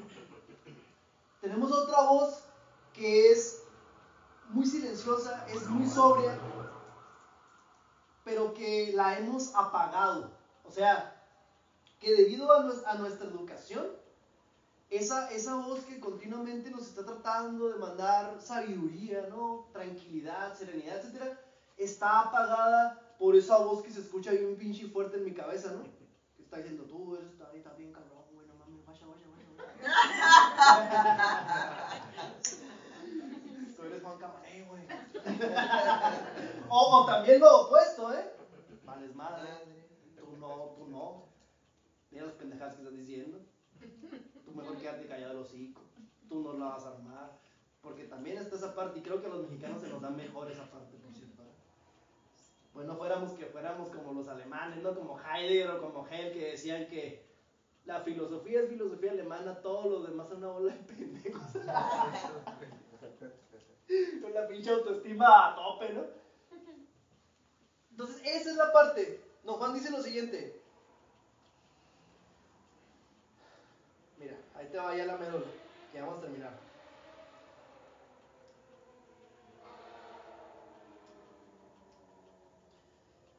La oscuridad había descendido muy rápidamente y el follaje de los árboles, que momentos antes brillaba de color verde, estaba ahora muy oscuro y denso. Don Juan dijo que si, si yo prestaba atención intensamente a la oscuridad del follaje, sin enfocar la mirada, sino mirando como con el rabillo del ojo, vería una sombra fugaz cruzando mi campo de visión, que fue lo que vio Tony Karam. Esta es la hora apropiada para hacer lo que te voy a pedir, dijo. Toma un momento en fijar la atención necesaria de parte tuya para, para lograrlo. No pares hasta que captes esa sombra fugaz negra. Vi de hecho una extraña sombra fugaz negra proyectada en el follaje de los árboles. Era o bien una sombra que iba de un lado a otro, o varias sombras fugaces moviéndose de derecha a izquierda, o de izquierda a derecha, o hacia arriba en el aire. Me parecían peces negros y gordos, peces enormes. Era como si gigantescos peces espada volaran por el aire. Estaba absorto en la visión. Luego, finalmente, la visión me asustó. Estaba ya muy oscuro para ver el follaje, pero aún así veía las sombras fugaces negras. ¿Qué es, don Juan? Pregunté. Veo sombras fugaces negras por todos lados. Ah, es el universo en su totalidad, dijo. Inconmensurable, no lineal, fuera del reino de la sintaxis. Los chamanes del México antiguo fueron los primeros que vieron esas sombras fugaces. Así es que, así es que las siguieron. Las vieron como tú las, las viste hoy y las vieron como energía que fluye del universo. Y sí, descubrieron algo trascendental. Paró de hablar y me miró. Sus pausas encajaban perfectamente. Siempre paraba de hablar cuando yo prendía de un hilo. ¿Qué descubrieron, don Juan? Pregunté. Descubrieron que tenemos un compañero de por vida, dijo de la manera más clara que pudo. Tenemos un predador que vino desde las profundidades del cosmos y tomó control sobre nuestras vidas. Los seres humanos son sus prisioneros. El predador es nuestro amo y señor. Nos ha vuelto dóciles, indefensos. Si queremos protestar, suprime nuestras protestas. Si queremos actuar independientemente, nos ordena que no lo hagamos. Estaba ya muy oscuro a nuestro alrededor y eso parecía impedir cualquier expresión de mi parte. Si hubiera sido de día me habría reído carcajadas. En la oscuridad me sentía bastante inhibido. Hay una negrura que nos rodea, dijo don Juan. Pero si miras por el rabillo del ojo, verás todavía las fugaces sombras saltando a tu alrededor. Tenía razón, aún las podía ver. Sus movimientos me, me marearon. Don Juan encendió la luz y eso pareció disiparlo todo. Has llegado, a través de tu propio esfuerzo, a lo que los chamanes del México antiguo llamaban el tema de temas, dijo don Juan. Me anduve con rodeos todo este tiempo, insinuándote que algo nos, nos tiene prisioneros. Desde luego que algo nos tiene prisioneros. Esto era, escucha, un hecho energético, es muy importante, un hecho energético para los chamanes del México antiguo. Pero ¿por qué este predador ha tomado posesión de la manera que usted describe, don Juan? Yo pregunté. Debe haber una explicación lógica. Hay una explicación, replicó don Juan, y es la explicación más simple del mundo. Tomaron posesión porque para ellos somos comida y nos exprimen sin compasión porque somos su sustento. Así como nosotros criamos gallinas en gallineros, así también ellos nos crían en, en humaneros. Por lo tanto, siempre tienen comida a su alcance. Toma, chango, tu banana. Sentí que mi cabeza se sacudía violentamente de lado a lado. No podía expresar mi profundo sentimiento de incomodidad y descontento. Pero mi cuerpo se movía haciéndolo patente. Temblaba de pies a cabeza sin volición alguna de mi parte. No, no, no, no. El coco no, el coco no. No, no, no, me oí decir. Esto es absurdo, don Juan. Lo que usted está diciendo es algo monstruoso. Simplemente no puede ser cierto para chamanes o para seres humanos o para seres comunes o para nadie. ¿Por qué no? preguntó don Juan calmadamente. ¿Por qué no? ¿Por qué se enfurece? ¿Por qué te enfurece? Sí, me enfurece, le contesté. Esas afirmaciones son monstruosas. Bueno, dijo, aún no has oído todas las afirmaciones. Espérate que esto apenas estamos calentando. Espérate un momento y verás cómo te sientes. Te voy a someter a un bombardeo. Es decir, voy a someter a tu mente. Voy a someter a tu mente a tremendos bombardeos. A tremendos ataques. Y, y no te puedes ir porque estás atrapado. No porque yo te tenga prisionero, sino porque algo en el en ti te impedirá irte, mientras que otra parte de ti de veras se, se alocará. Así es que ajustate el cinturón. ¿Sí me están siguiendo, ah? ¿Y la compañera estaba dormida? ¿Quién? Nadie, nadie, nadie. Yo No, no, usted no. tengo los ojos así, chicos. Eh, ya se despertó, mira. En cuanto empecé a hablar de voladores, como, "Amor, no digo nada, soy de palo tengo Sentí que había algo en mí que exigía ser castigate. Fíjate, cabrón. Sentí que había algo en mí que exigía ser castigado. Don Juan tenía razón. No podría haberme ido de la casa por nada del mundo. Y aún así, no me gustaban para nada las insensateces que él peroraba. Le dice a Juan, quiero apelar a tu mente analítica. Piensa por un momento y dime cómo explicarías las contradicciones entre la inteligencia del hombre ingeniero y la estupidez de su sistema de creencias. O la estupidez de su comportamiento contradictorio. O sea, piensa en un ejemplo así. O sea, los chamanes creen que los predadores nos han dado nuestros sistemas de creencias, nuestras ideas acerca del bien y del mal, nuestras costumbres sociales. ¡Ah! Ellos son los que establecieron nuestras esperanzas y expectativas, nuestros sueños de triunfo y fracaso bestia. Nos otorgaron la codicia, la mezquindad y la cobardía. Es el predador el que nos hace complacientes, rutinarios y egomaniáticos. Pero ¿de qué manera pueden hacer esto, esto, don Juan? Pregunté, de cierto modo más enojado aún por sus afirmaciones. ¿Susurran todo esto en nuestros oídos mientras dormimos?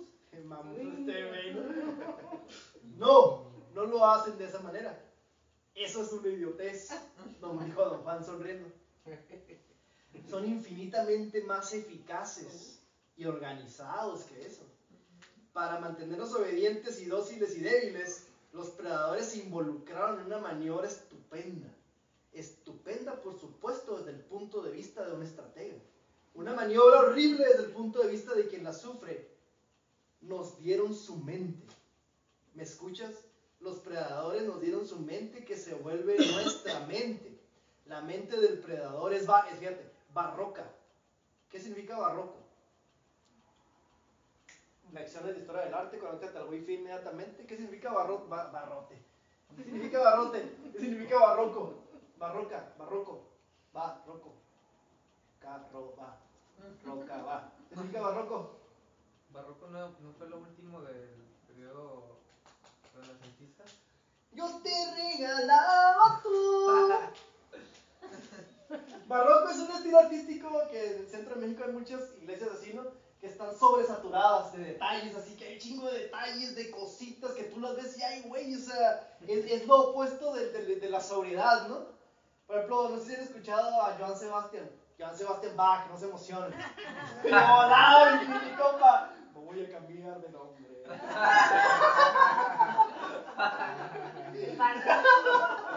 Para que se alivianen. Yo, no sé si se han escuchado. Ah, Joan-. Esa. Que es así como un garigoleo, ¿no? Que es así como también como muy repetitivo. Ese es el barroco. El barroco es básicamente una sobre, sobre o super saturación de un punto en el espacio, todo lleno. Eso es barroco. Entonces dice, la mente es bar, la mente foránea es barroca. O sea, un chingo de palabras, un chingo de diálogo interno, un chingo de interpretación, un chingo, un chingo, un chingo, mucho, mucho, mucho, mucho, mucho, mucho, hasta la madre. Y luego dice, es contradictoria, es contradictoria. O sea, pues sí quiero, pero no tanto, nomás poquito. O sea, sí me gusta Cataneda, pero nomás aquí cuando vengo aquí a escucharte. Ya, ya si se trata de ir al retiro, te vas a ir a chingar a tu madre completito. Ya se trata de recapitular la noche, puta madre, mejor me pongo a ver Netflix. Fíjate, mórbida, mórbida. O sea, pensando puras pendejadas, ¿no? Alabado sea el Señor. Fíjate, llena de miedo a ser descubierta en cualquier momento. Eso es muy importante. Llena de miedo a ser descubierta en cualquier momento. Una parte de la leyenda del Buda dice que cuando, se, que cuando de despertó, una de las cosas que dijo fue, oh constructor, ya se te ve. Ya no erigirás, ya no erigirás más casas en este espacio. Vida tras vida he estado sufriéndote, no más construcción. Esto que el vato llama, oh constructor, ya se te ve, es esta chingadera que nos hace construir la realidad. O sea,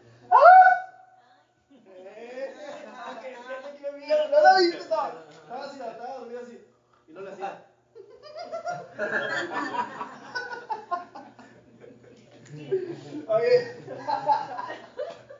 eso me hace un facilitador, perdón. Por eso en todas las tradiciones, esas que se llaman espirituales según, se dice que en el momento en que tú empiezas a verte, en ese momento empieza el camino de despertar. Porque ese, tipo, el ego, pues, o la mente, o la hora, o, en el, en el budismo también le llaman Mara. ¿Te acuerdas que la semana, la, vez pasada se lo dije, no? Mara. Pues, que lo representan como un demonio, pues, que genera mucha ilusión. En el momento en que, en que tú puedes verlo directamente, en ese momento el vato se desvanece. Es una, es una idea extraordinaria. De hecho, si te vas a muchos mitos, siempre que siempre se da la idea de que la, el, el hecho de ver, o sea, de llevar conciencia clara, anda cayendo, de llevar, de llevar conciencia clara hacia ti mismo, hace que se desvanezca ese productor de dolor. Por ejemplo, piensa en el mito este de la, de la ¿cómo se llamaba? La morra esta que producía un chingo de serpientes y de, de muchas cabezas. La gorgona o la quimera. ¿Te acuerdas? Que en el, en el momento en que el vato le pone un espejo y que se ve, se convierte en piedra. ¿Te acuerdas de esa metáfora? Hay otra metáfora que está muy curada que es la de medio hambre. La del Minotauro. La del Minotauro. ¿Te acuerdas de, ese- de esa leyenda? Teseo, el héroe, ¿no? Teseo está decidido entrar, a entrar al laberinto porque, escucha, el Minotauro, que es un- una chingadera rara, mitad hombre, mitad toro, el Minotauro esencialmente lo que hace y lo que quiere es sacrificios de jóvenes. O sea, el, lo único que pide es que le estén sacrificando continuamente jóvenes. Es decir, lo único que pide es que se le esté dando lo mejor de la vitalidad de ese pueblo que era Minos, en Creta, ¿no? ¿Sí se acuerdan de eso? O sea, lo mejor de la vitalidad te lo estoy dando continuamente. Por eso no puedo crecer. Entonces este vato, el héroe, en la Matrix sería el Neo, ¿no? El héroe lo que hace es, con la ayuda de Ariadna, lleva un hilo que Ariadna le da para que pueda salir del laberinto. Entonces este vato entra al laberinto, se enfrenta a ese enigma que es el enigma de su propio corazón, obviamente. Es el enigma que él lleva adentro, que todos llevamos dentro. Y una, de las versiones de la leyenda dice que en el momento en que Teseo encara al Minotauro, el Minotauro se convierte en de los más miserables. Está bien cabrón esa madre, está bien cabrón. O sea, en el momento en que lo ve, o sea, lo, lo encara, lo, lo, lo enfrenta, descubrió que era uno más de sus sueños. Y, era un, y básicamente era un sueño colectivo, el Minotauro. Sin embargo, estaba extrayendo lo mejor de la, de la vida de Minos, insisto, de ese pueblo. Entonces, es contradictoria, es barroca, es mórbida, tiene un chingo de miedo. Es una, es una, es una parte de nosotros que tiene mucho miedo a ser vista, a ser descubierta. La neta es una de las partes más difíciles, o sea, una de las partes más difíciles es empezar a vernos a nosotros mismos tal como somos, sin pretextos, sin dilaciones y sin justificaciones. Por ejemplo, empezar a ver todas nuestras contradicciones está bien cabrón.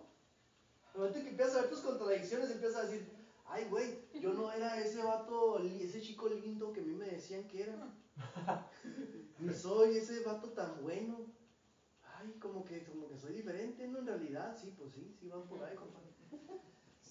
Aunque nunca has sufrido hambre, continuó don Juan, sé que tienes unas ansias continuas de comer, lo cual no es sino las ansias del predador, o sea, la ansiedad, que teme que en cualquier momento su maniobra será descubierta y la, man- y la comida le será negada. O sea, lo que quiere decir aquí don Juan es que esta mente foránea nos incita a hacer un chingo de cosas con tal de encubrir esa realidad.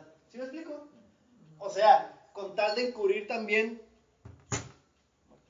porque cuando una persona se hace consciente de su muerte, generalmente por un choque, por, algo que le pasa afuera, esta mente foránea se va.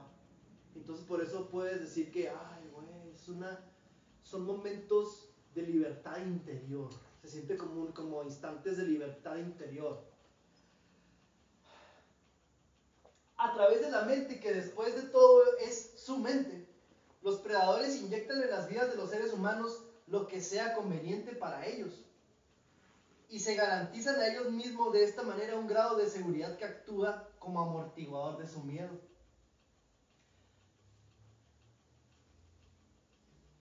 O sea, piensa en todas las cosas que hacemos para cubrirnos, pues.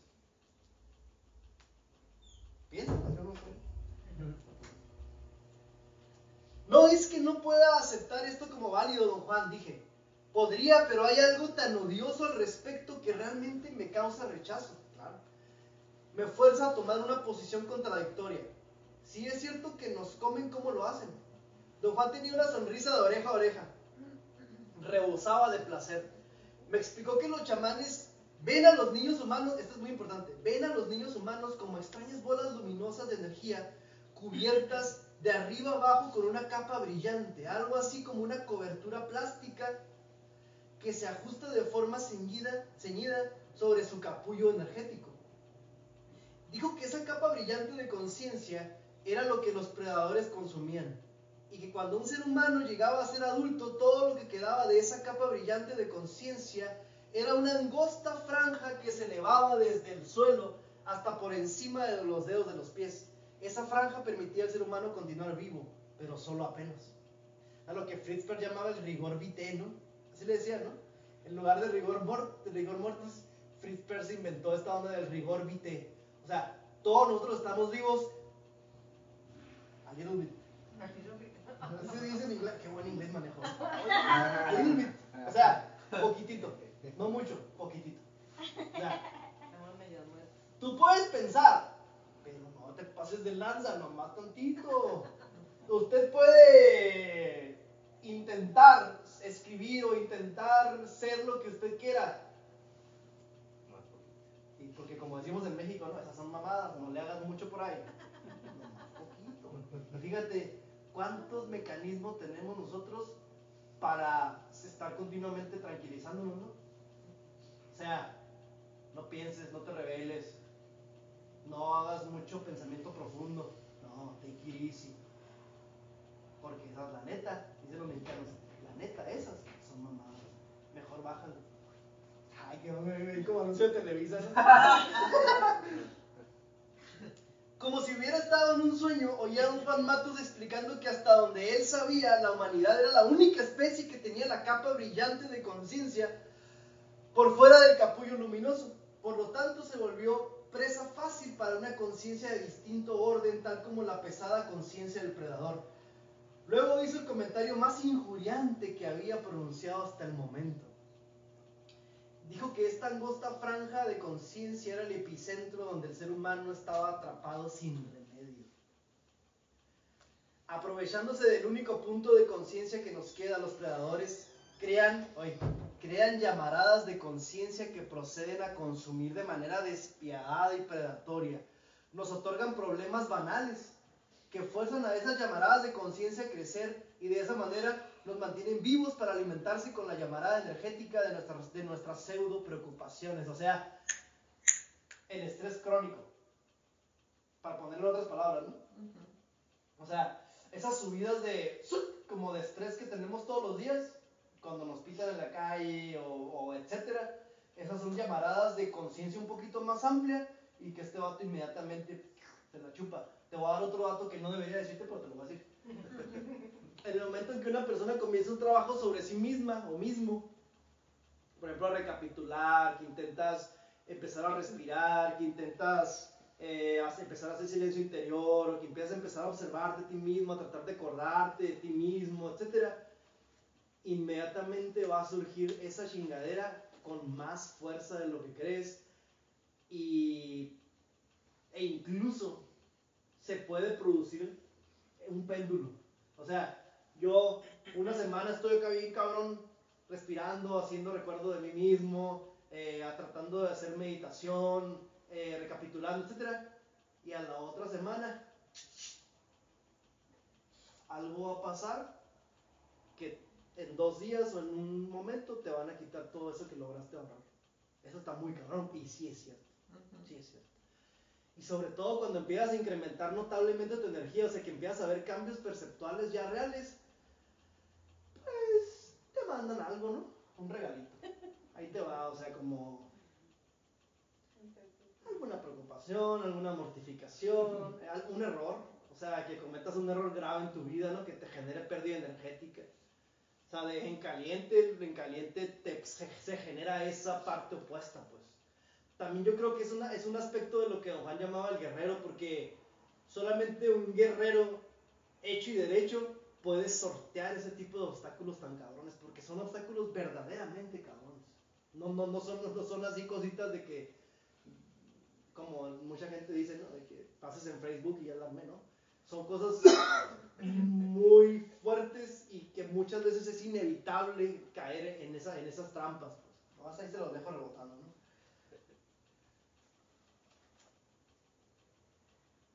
Algo debía de haber en lo que don Juan decía, pues me resultó tan devastador que a este punto se me revolvió el estómago. Fíjate.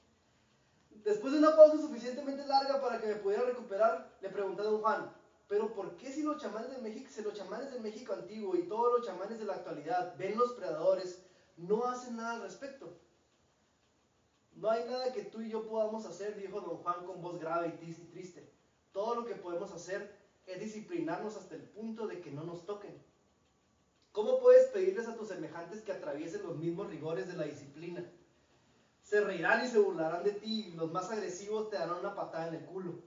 Y no tanto porque no te crean. En lo más profundo de cada ser humano hay un saber ancestral, visceral, acerca de la existencia del predador. Mi mente analítica se movía de un lado a otro como un yoyo.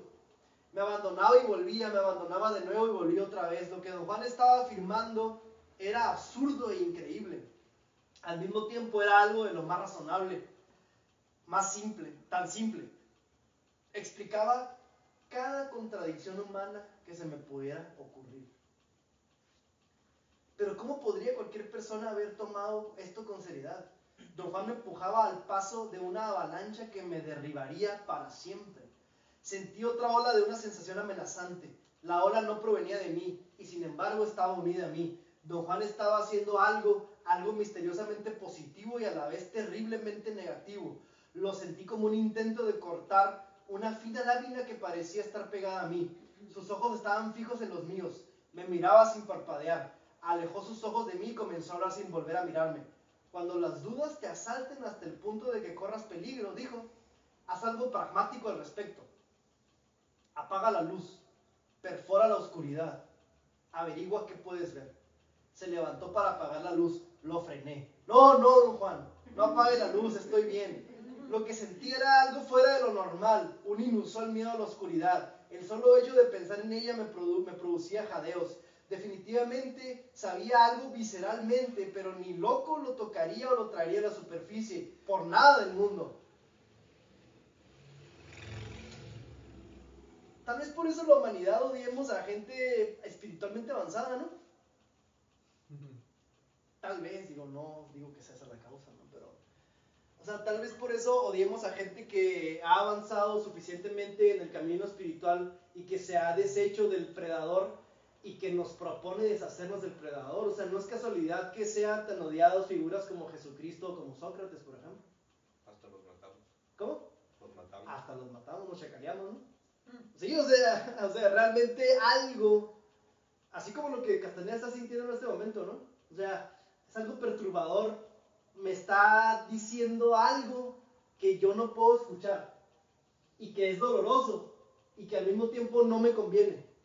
Porque si yo escucho eso que me están diciendo, me voy a tener que transformar. ¿Sí me explico?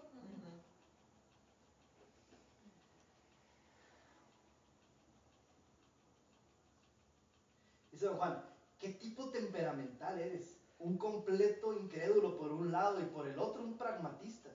Tienes que arreglar esa lucha interna. Si no, vas a hincharte y a reventar como un sapo. Don Juan continúa haciéndome su, haciéndome su púa más y más profundo, hincándome, perdón. Los chamanes de México antiguo vieron al predador, le llamaron el volador porque brinca en el aire. No es nada lindo, es una enorme sombra de una oscuridad impenetrable, una sombra negra que salta por el aire. Luego aterriza de plano en el suelo. Los chamanes del México antiguo estaban bastante inquietos con saber cuándo había hecho su aparición en la tierra. Razonaron que era el hombre, razonaron que era que el hombre debía haber sido un ser completo en algún momento. O como muchos mitos dicen, ¿no? Que éramos seres completos, así como el mito del andrógino que propone Platón en el banquete. Todos los mitos, fíjate qué interesante, todos los mitos hablan acerca de un tiempo primordial. Érase una vez, en una vez, el ser humano era un ser completo. Eso es a lo que se está refiriendo Juan como ese ese tiempo primordial del cual, del cual hablan los mitos y algo pasa. Todos los mitos hablan de que algo sucede, de que somos partidos y de que ya no podemos ser esa... en la Grecia antigua decían que ya no podemos ser dioses. Pues. Que esa palabra es fuerte, ¿no? Pero Heráclito decía, mortales, inmortales, inmortales, mortales, unos viviendo la vida de los otros. Todo está al revés aquí, cabrón.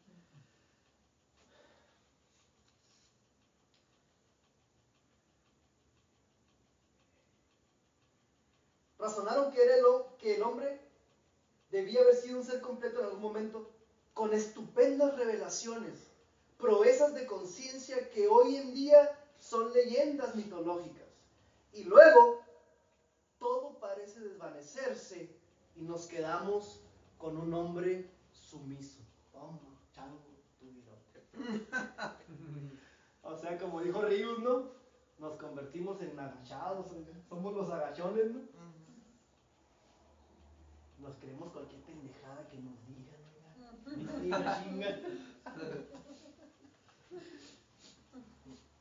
O sea, como decía alguien, ¿no? El que no conoce a Dios ante cualquier burro se hinca.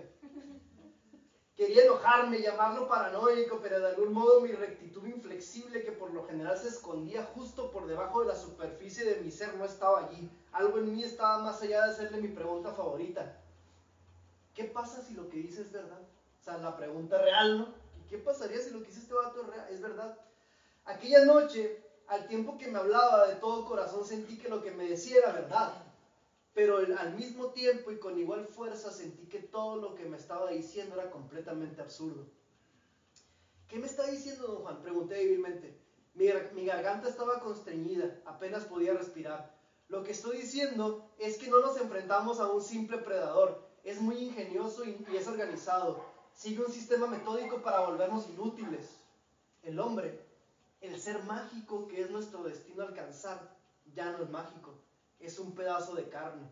No hay más, no hay más que sueños para el hombre, sino los sueños de un animal que está siendo criado para volverse un pedazo de carne trillado, convencional, imbécil. Toma, chango, tus dos virotes. Oye, ¿qué anda con lo que dices aquí este vato? Trillado. ¿Qué significa trillado? Repetitivo, ¿no? O sea, el nombre unidimensional, diría el Marcuse. Trillado, convencional. ¿Y qué decía? Imbécil. A ver, trillado, convencional, imbécil. Se me hace que sí me quedan. Sí me identifico Oye, desde que el bebito está así niñito, desde que está así chiquito, que está prendido de la chiche. Todos los que lo rodean están intensamente tratando de hacerlo caer en este vato. No hay. O sea, tú ves un niñito de 3, 4, 5 años bien hermoso, ¿no? Está ligero, o sea, el vato está. vuela, ese vato vuelan, ¿no? Con una conciencia bien clara, bien atenta con una capacidad increíble de aprender, ¿no? Es un cerebro nuevo. ¿Y qué pasa? Que a los 6, 7 años ya está metido en un sistema de creencias. Ya se chingó mi compa. Sí, es eso, así es el pedo. Y sobre todo, desde que, desde que nacemos o nacemos, ¿cómo se dice? ¿Nacemos o nacimos? Desde que nacemos, Desde que depende. De- depende de quién nace o depende de quién. Bien, Desde que nacemos, desde que nacemos, me siento como el chalino, la de la, la de que nacemos, desde que nacemos, desde que nazquemos, es que venemos al mundo.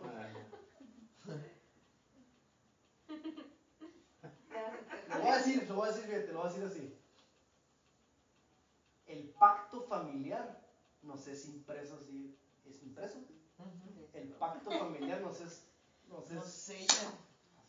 O sea, ¿cómo te lo puedo explicar? Te lo voy a explicar sin esperanzas y sin compasión. Todas las familias tienen formas específicas de instalar esa chingadera en los niños. Ya sé que está muy cabrón, ya sé que a lo mejor se siente raro, pero cada familia tiene maneras específicas en que le meten al niño, o sea, en, en que en que ponen listo a ese niñito para que esta chingadera se lo empiece a tragar y lo convierte en un ser trillado, convencional e imbécil. La Santa Trinidad, ¿no? Trillado, convencional e imbécil. Trillado, o sea, repetitivo, no es creativo, repite las mismas pendejadas que escuchan en Facebook que dice López Dóriga. Convencional, o sea, cree lo que todos creen. A gusto. Imbécil, no sé qué significa eso, pero lo dice Don Juan. Desde, desde que nace el niño, todos los que lo rodean le, se esfuerzan por imprimirle un, fíjate lo que te, fíjate cómo te lo voy a poner, por imprimirle ciertos patrones de estrés crónico que le van a hacer al niño estar, estar perdiendo energía y al mismo tiempo generar esos chispazos de energía para que esa madre se lo esté tragando. Y sobre todo nos instalan un diálogo interno, ¿no?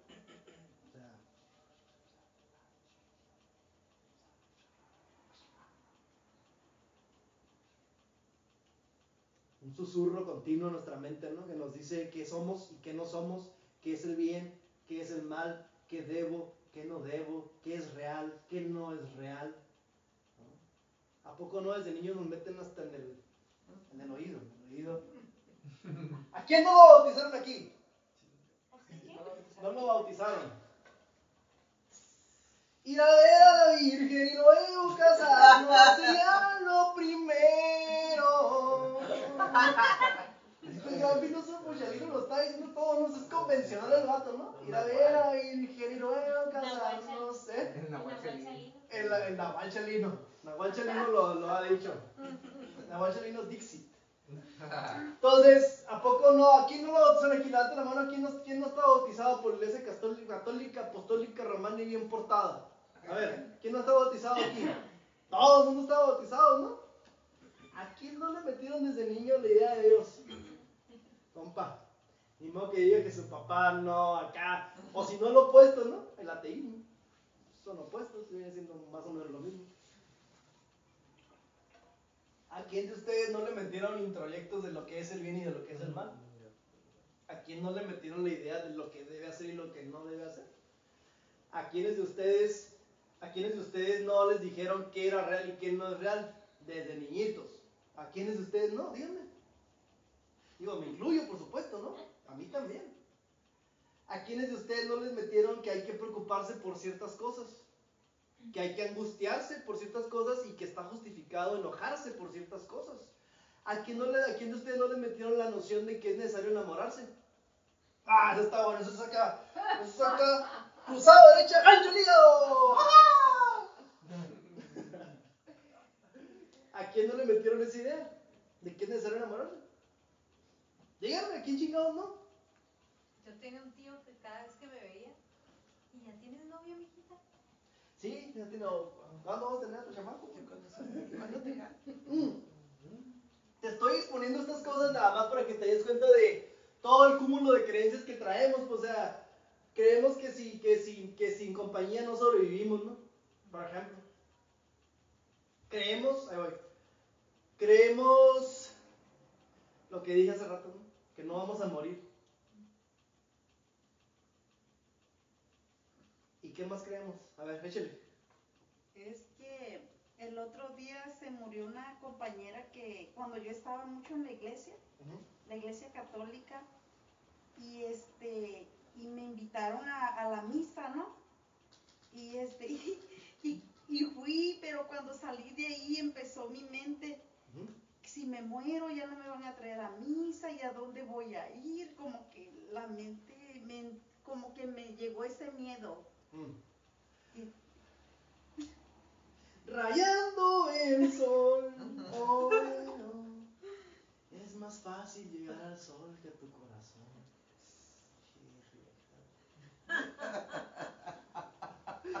Fíjate la onda de mamadas que. Como un cuchillo en la mantequilla entraste a mi vida y no hay que sin salida. O sea, guacha lo que nos rodea, pues, ¿no? ¿Para qué? Mames. Y Aquí la compañera Campos me está viendo. Ay, a la vez este güey está para el psiquiátrico. Lo que quiero decir es que yo era el director del psiquiátrico. Entonces, póngate, a pensarse en la ola de creencias que traemos. Y que nos hacen actuar y que nos hacen. Ya. Son las nueve.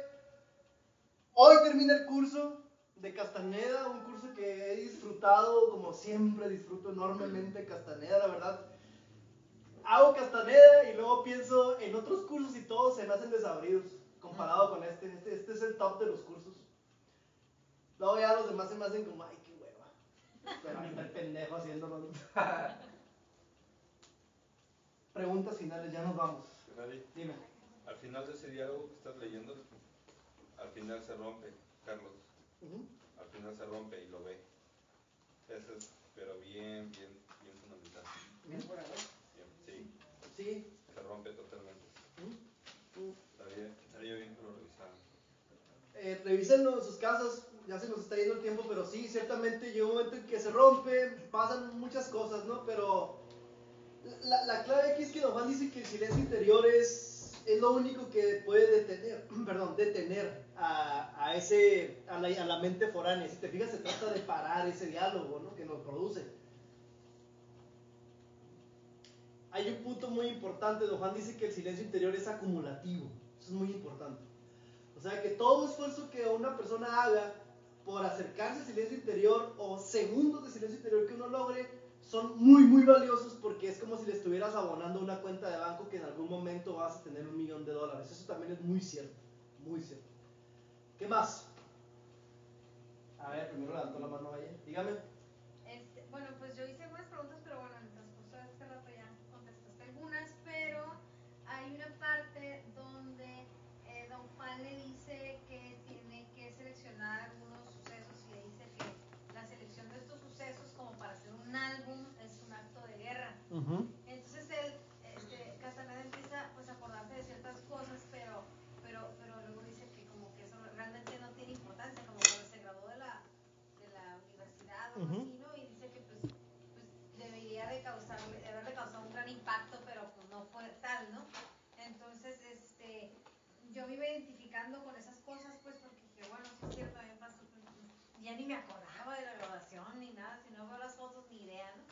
Pero después le dice que el- eh, don Juan le hace referencia a un acto o, una situación acerca de, de- de una mujer que vio que se llama figuras ante un espejo. Entonces yo la verdad lo leí, leí esa parte pero no entendí por qué esa, esa mm, situación era un, un suceso memorable, ¿no? De los que tendrían que ir en el álbum. Muy buena pregunta. ¿Ya? Don Juan, de, don Juan le dijo a Castaneda en ese momento que buscara el sentimiento. Busca el sentimiento. O sea, no busques lo que tu mente foránea te dice que es lo importante, porque tu mente foránea te va a decir que lo importante es cuando te graduaste, cuando recibiste un premio, cuando te casaste, cuando tuviste tu hijo, cuando te ganaste la lotería, cuando compraste tu primer carro, etc. Dice Don Juan, no, busca en los actos, en, en los acontecimientos, perdón, busca un sentimiento particular. Y si te fijas en todos los actos que describe como de, de ese repertorio, hay un sentimiento de extrañeza tremendo. O sea, cuando el Castaneda está viendo a la, a la señora esta que está bailando ante un espejo, él la describe, ¿no? Una señora ya muy mayor y luego está, empieza a bailar ante un espejo. Hay una atmósfera, dice Castaneda, que me produjo una sensación de extrañeza que me tuve que ir. O sea, no, era una sensación como de que, que- o sea, ni siquiera es que pedo, ¿no? Es como una sensación de rareza. Pero si te fijas, la conclusión que da Don Juan es lo más importante porque le dice que no te das cuenta que todos los seres humanos somos, que no, no te das cuenta que todos los seres humanos, toda la vida, lo único que estamos haciendo es figuras ante un espejo. Ay, güey. O sea, lo único que estamos haciendo es dar la vuelta, dar vueltas y vueltas, pero pensamos que estamos haciendo, pensamos que estamos progresando, pensamos que estamos generando, pensamos, pensamos, pensamos, pensamos. Y dice Juan, ¿que no te das cuenta que todos somos figuras ante un espejo? Entonces busca ese sentimiento, si te fijas, todos los acontecimientos que él relata son, son memorables porque le dan una lección tremenda de vida a Castaneda. Y hay uno que me gusta mucho, también viene en ese libro, que dice Castaneda que, el cual, que él estaba muy niño, no recuerdo si 7, 8 años, y que vio llegar a un muchacho joven, ¿no? Y que su abuela lo trató como si fuera su hijo, era un adoptado. Y que la abuela, ellos, la abuela y el muchacho pasaban horas juntos, no se veían y se veía que se amaban profundamente. Y el vato, este vato, todas las mañanas de Castaneda entrenaba box. Y él estaba sorprendido porque decía, no, que cabrón, o sea, este vato está bien chingón, ¿no? O sea, el de niño, ¿no? Ah, este güey parece boxeador profesional, estaba maravillado. Entonces, la, la médula aquí es que, fíjate, la abuela tenía un acompañante, no sé si se acuerdan de esta parte, tenía un compañero que era un indio que había rescatado de la muerte de quién sabe dónde. Y entonces la abuela un, un día hizo un acto de brujería supremo y desheredó a todos los hijos. Y toda la herencia se lo dio a ese hijo que casi ni estaba en la casa. Todos los hijos se volvieron en contra de ella. Y por eso la abuela pudo irse. Porque los hijos, ¿no? A chingar a su madre para que se volvieran en su contra y ella quedar libre de esas relaciones. Y quién sabe dónde se fue. Era una bruja la doña. Y entonces el momento intenso es cuando la abuela se despide del morro, le da toda su herencia, el morro se va a ir a un viaje y le dice, lo único que te pido es que hagas, ¿no? Este, lo que sea, pero haz, haz, lo que sea, pero haz. Y dice Castaneda, ese momento pues, se me quedó grabado y dice don Juan, en ese momento conociste, no sé qué conoció, pero conociste el sentimiento de urgencia. Vamos a morir. Y lo que tu abuela le estaba diciendo es, no importa lo que hagas, pero haz. O sea, no te quedes, no te quedes, o sea, haz, haz, haz, lo que sea, pero haz.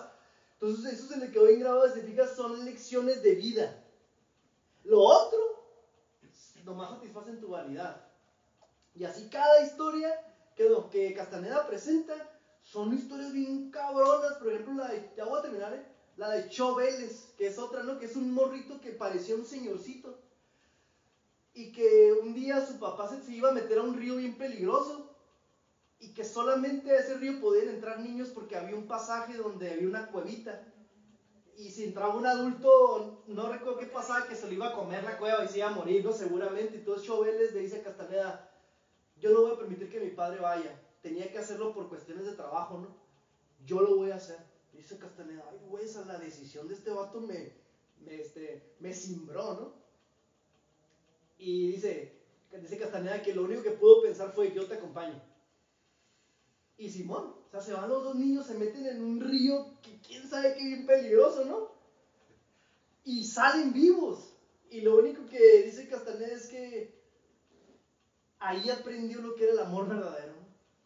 O sea, y le dice a don Juan, no, ahí aprendí, sí, ahí aprendiste que no es tan importante tener por qué vivir, sino es muy importante, lo más importante es tener por qué morir.